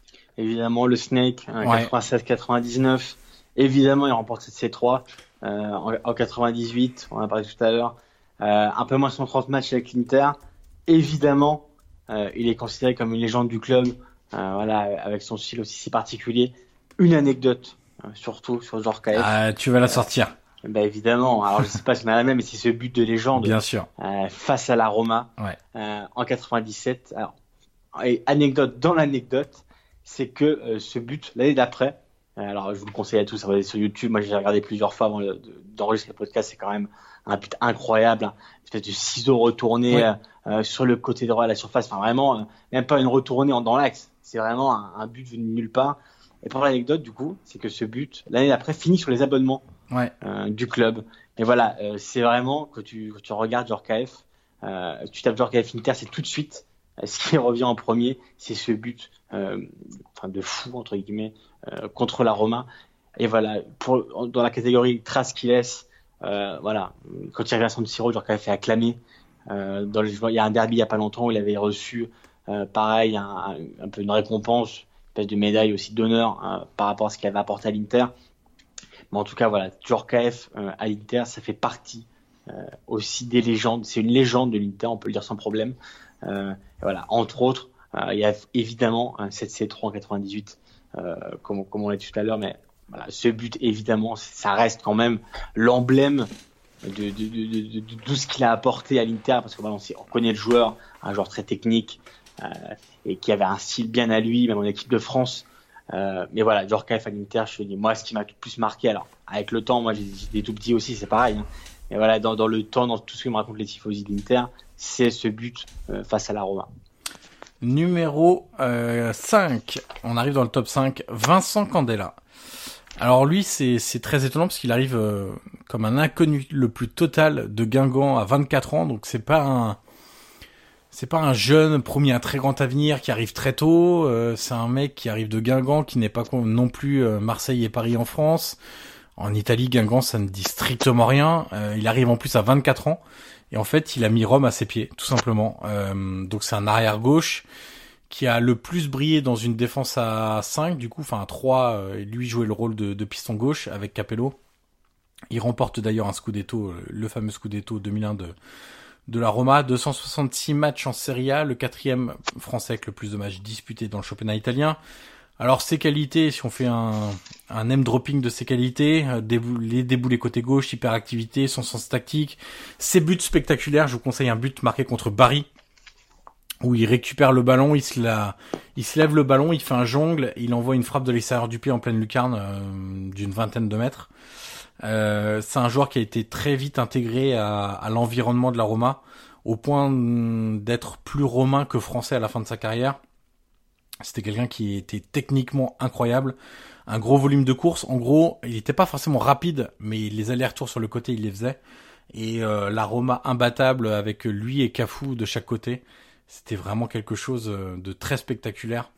Euh, et puis, si on parle de traces et d'empreintes euh, laissées à la Roma, il faut quand même se rappeler que pour son jubilé, euh, alors j'ai plus la date, c'est peut-être en 2007 ou 2008, euh, puisqu'il arrête sa carrière en, en 2007. Euh, au stade olympique de Rome, il y a 50 000 supporters euh, qui sont là pour son jubilé. Le jubilé opposait euh, l'équipe de France, euh, les amis de Candela, équipe de France, euh, et une sélection de la Roma. et Candela était capitaine de cette équipe et il rentre au milieu de gladiateurs romains. Évidemment, quand on, on sait le sens du spectacle à Rome, T'avais même Totti et Zidane qui étaient rentrés sur des chars tirés par des chevaux. Enfin, c'était un peu n'importe quoi, mais euh, je trouve euh, euh, plus il y avait une banderole aussi dans la courva de de, de la Roma pour ce jubilé. J'essaye de la retrouver en même temps, mais c'était quelque chose comme hier, aujourd'hui et demain, jamais dans nos cœurs. C'était quelque chose comme ça. la banderole pour les pour le, le jubilé de Candela avec un énorme maillot 32 Candela aussi dans, dans les tribunes. Voilà, c'est quelqu'un qui est encore aujourd'hui à Rome, euh, qui est encore dans l'environnement de la Roma, parce que dès qu'il y a un sujet abordé, euh, les journalistes l'appellent, etc.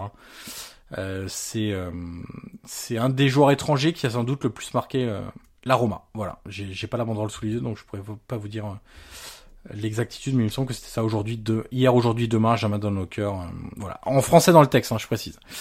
numéro 4, et là on va passer dans les quatre premiers pour un club et un seul, quasiment, un Guillaume sur Sur ces quatre premiers, on commence avec Zinedine Zidane. Évidemment, de la Juve de, de 96 à 2001 où l'arrivée en province de Bordeaux, Évidemment, avec les c'est deux championnats d'Italie, une super coupe italienne, une super coupe de l'UFA, une coupe intercontinentale, une coupe intertoto.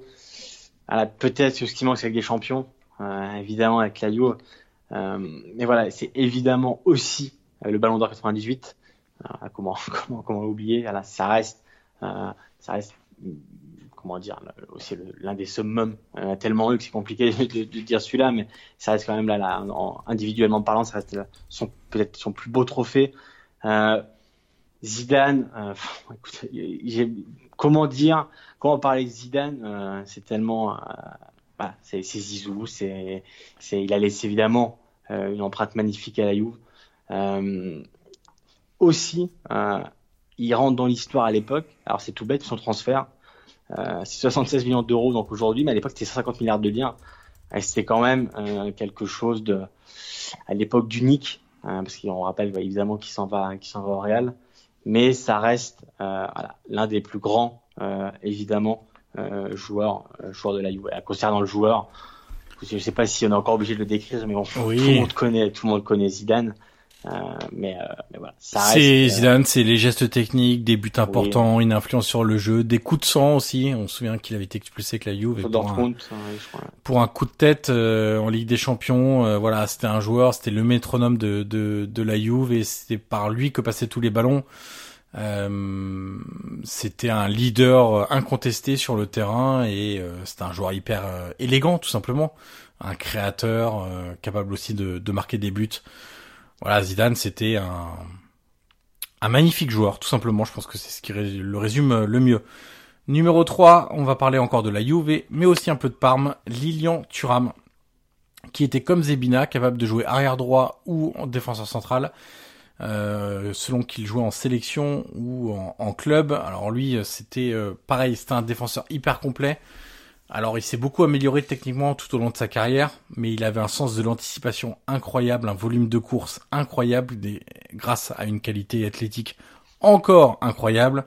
Euh, il a évidemment développé son, sa rigueur tactique tout au long de sa carrière en, en, Serie A. Pas vraiment de points faibles, si ce n'est aller si on devait trouver un petit point faible, les centres. C'était pas forcément un très grand centreur.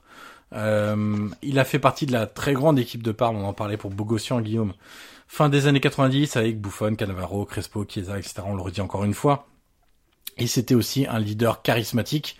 On le savait en équipe de France, mais ça l'était aussi à Parme et à la Juve. 307 matchs en Serie A, le deuxième euh, joueur français avec le plus de matchs dans le championnat italien. 5 saisons à Parme, 5 à la Juve, une Coupe d'Italie en 99, une Coupe de l'UEFA en 99, donc ça c'est avec Parme, deux Scudetti 2002-2003 avec euh, la Juve, euh, sachant que d'autres ont été par la suite retirés, et euh, finaliste de la Ligue des Champions 2003 contre l'AC Milan. Guillaume, roulement de tambour, bah, je pense que les gens ils ont un peu deviné maintenant s'ils savent un peu... s'ils suivent la Serie A et qui connaissent un peu les Français qu'on joue en Serie A, ils savent qui sera notre numéro 1 et donc le numéro 2, c'est le roi David, David Trezeguet. Évidemment, voilà, je pense que gens avaient deviné, mais ça perd avec Alex Del Piero. Euh, évidemment, il marque le but décisif pour pour le Scudetto à Milan d'une, sur une passe sur une retournée magnifique Del Piero et il marque de la tête euh, le but du titre. Donc évidemment Scudetto 2002, meilleur buteur en 2002, euh, la Super Coupe en 2003, finaliste de Serre malheureux contre la Milan aussi en 2003, 320 matchs, 171 buts voilà, très égaux. Euh, tu l'as dit, le roi David, encore aujourd'hui l'ambassadeur pour le club, ça reste euh, au-delà de la Juve, c'est quand même un joueur qui a marqué. Hein, voilà, c'est pour nous c'est notre deuxième du classement. C'est le roi, c'est le, le, buteur, c'est voilà, c'est aussi avec l'équipe de France aussi à l'époque, mais ça reste un joueur exceptionnel, le buteur, le buteur qu'on aime tant en Italie. On sait qu'en Italie, on affectionne les buteurs, les, les buteurs de race comme ça qui les bombeurs voilà, qui rôde dans la surface, qui a un ballon qui traîne, qui est là. la différence avec Inzaghi, par exemple, qui est aussi un buteur en norme, c'est que Trezeguet était un peu plus technique aussi. Ouais. Pour un euh, joueur de cette taille-là, voilà, qui faisait quasiment 1m90 de mémoire, il était hyper technique. Voilà, il suffit de regarder ses buts qu'il a mis, il, a de toutes les sortes de la tête, du gauche, des reprises de volée, dans, dans, la surface. Voilà, on se rappelle aussi malheureusement pour les Italiens le but qu'il met avec l'équipe de France en finale de l'Euro. Donc voilà, c'est vraiment le roi David. mais comme je dis, c'est au-delà de la Juve. Alors évidemment que c'est une légende totale de la Juve, mais c'est de la Serie A parce que tout le monde s'en rappelle Trezeguet. Ouais. Les supporters du Milan, de l'Inter, de la Roma, de, tout le monde. C'est le roi David, c'est le patron. Ils s'en rappellent aussi parce qu'il a sans doute marqué contre eux. évidemment, ils en ont fait les frais, mais voilà. Euh, le roi. C'est vraiment, voilà, tu l'as dit, c'est le roi, euh, c'est son surnom.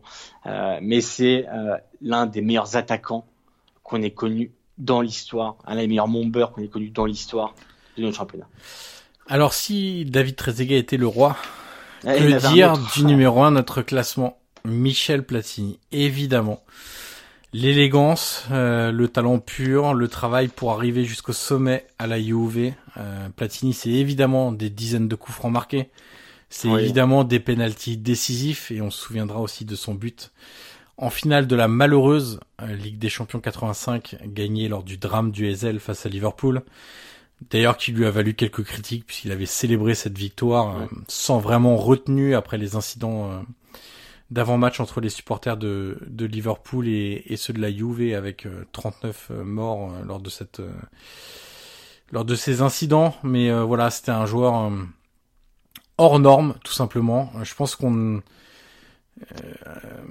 dans, dans, dans, notre expérience footballistique, un de notre grand malheur, je pense, Guillaume, c'est de n'être pas né suffisamment tôt pour voir en live, parce qu'on a beau voir des vidéos ensuite, mais de, de ressentir en, live et de voir en live ce dont était capable euh, Michel Platini, euh, voilà, le dépositaire du jeu de la Juve. Et c'était pas seulement un numéro 10, c'est que c'était quasiment un 9,5, c'était un 8, 10, 9,5 capable de tout faire.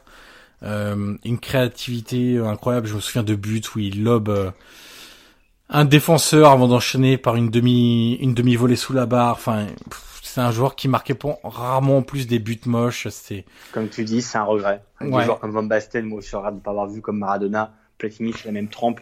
Rapidement, peut-être pour finir son palmarès, quand même, rapidement, Ballon d'Or, 83, 84, 85, la C1 85, la C2 en 86, meilleur buteur de la C1 en 85, la Coupe intercontinentale toujours 85, la Super Coupe d'Europe l'année d'avant, deux Scudetti, 84-86, le meilleur buteur de la championnat d'Italie à trois, trois reprises, 83, 84. Les mêmes années que les Ballons d'Or d'ailleurs. Exactement. La Coupe d'Italie 83. Voilà. C'est euh, comme pour, pour Trezeguet avant, c'est le vrai, peut-être le très grand roi. Euh, et comme tu dis, moi, c'est vraiment un regret euh, de ne pas avoir connu moi, ses coups francs surtout, évidemment. Alors, c'est banal de le dire, mais la, manière dont il les frappait, même tu vois, quand aujourd'hui des, feuilles mortes. voilà des, des, des coups qui ont proche de la surface, généralement c'est soit dans le mur, soit tu essaies de passer en dessous. Et lui, il avait vraiment cette frappe unique de passer au-dessus du mur et de la faire rebondir. Enfin, c'était un joueur hors norme, c'est le plus grand. Euh, et puis il avait la variété sur euh, sur coup franc, c'est-à-dire qu'il était capable de faire des feuilles mortes par-dessus le mur, mais aussi de frapper très fort côté ouvert. Euh, sur le côté du gardien. Donc c'était vraiment un, un, joueur imprévisible, une inventivité balle au pied qui était exceptionnelle. Euh, voilà, c'est sans doute le meilleur joueur étranger de l'histoire de la Juve, si ce n'est le meilleur joueur tout court. Hein, ça, les débats, euh, euh, on pourra peut-être les faire un jour, mais c'était un, un, joueur tout simplement hors norme à une époque où là encore la Serie A était très forte, années à 80, années 90. Euh, on sait que la, euh, la Juve gagne le Scudetto 84, en 83 c'est la Roma, la Juve gagne en 86. Enfin voilà, et puis à l'époque il y avait des petits clubs, euh, enfin des clubs moins forts comme l'Elas Vérone qui sont capables de gagner des championnats aussi. Donc non, c'est vraiment, c'est vraiment un parcours exceptionnel, une trace indélébile dans l'histoire de, de la Juve. Encore aujourd'hui, Platini à la Juve, ça parle. Euh, il, suffit de dire que t'es français quand tu vas voir un match de la Juve et on parle tout de suite de Platini. Euh, avant même de parler d'autres grands joueurs comme Zidane, Trezeguet, Deschamps, Thuram qui ont joué dans cette équipe, le premier nom qui revient évidemment, c'est Michel Platini. Rien d'autre à ajouter, Guillaume? Ah bah non, c'est. Je pense qu'on pourrait faire des heures sur Platini, mais euh, on va essayer de, de s'arrêter après deux heures de débat, tout pile. euh, voilà, ça c'était notre donc notre top 20 des joueurs français ayant joué en, en Serie A. Euh, n'hésitez pas à nous faire vos retours d'ailleurs euh, sur ce top 20, de nous donner votre top 20, ou même de réagir à la partie actu qu'on a fait pendant un peu plus d'une heure euh, sur les deux premières journées de, de Serie A. Petit rappel, évidemment la Ligue MPG, on vous tiendra informé tout au long de de ce début de saison, de cette première moitié de saison, de l'avancée de, de notre ligue à deux divisions, avec une partie de gens qu'on a choisi et puis une partie auditeur qu'on vous dévoilera assez assez rapidement. Autre rappel, on est évidemment partout sur sur le web, on va dire ça tout simplement Spotify, Deezer, Apple Podcast, euh, Google Podcast, Teacher, TuneIn, euh, et j'en passe, c'est des meilleurs. Les 5 étoiles. Et... Les 5 étoiles sur Apple Podcast, voilà, comme d'habitude. Suivez-nous aussi sur Twitter et sur Facebook. Enfin bref, on est partout, on est on est sur l'internet de manière générale. Euh, on se retrouve le mois prochain, Guillaume, pour un nouveau numéro. On n'a pas encore la date. Hein. On fait ça quand, euh, un petit peu au feeling. Et puis, euh, on verra ça un peu, sans doute, je pense, quand même, pendant la trêve internationale, encore une fois. Puisqu'il y aura une deuxième trêve, donc ça nous laisse un peu plus de temps pour bosser des sujets un peu plus de fond. Avec toujours la partie actu, débrief des matchs, débrief tactique, débrief de performance. Et puis, une partie thématique. Il nous reste à vous remercier pour votre écoute, pour vos retours toujours positifs et nombreux. Et Guillaume, on se dit donc au mois prochain. Salut, à tous.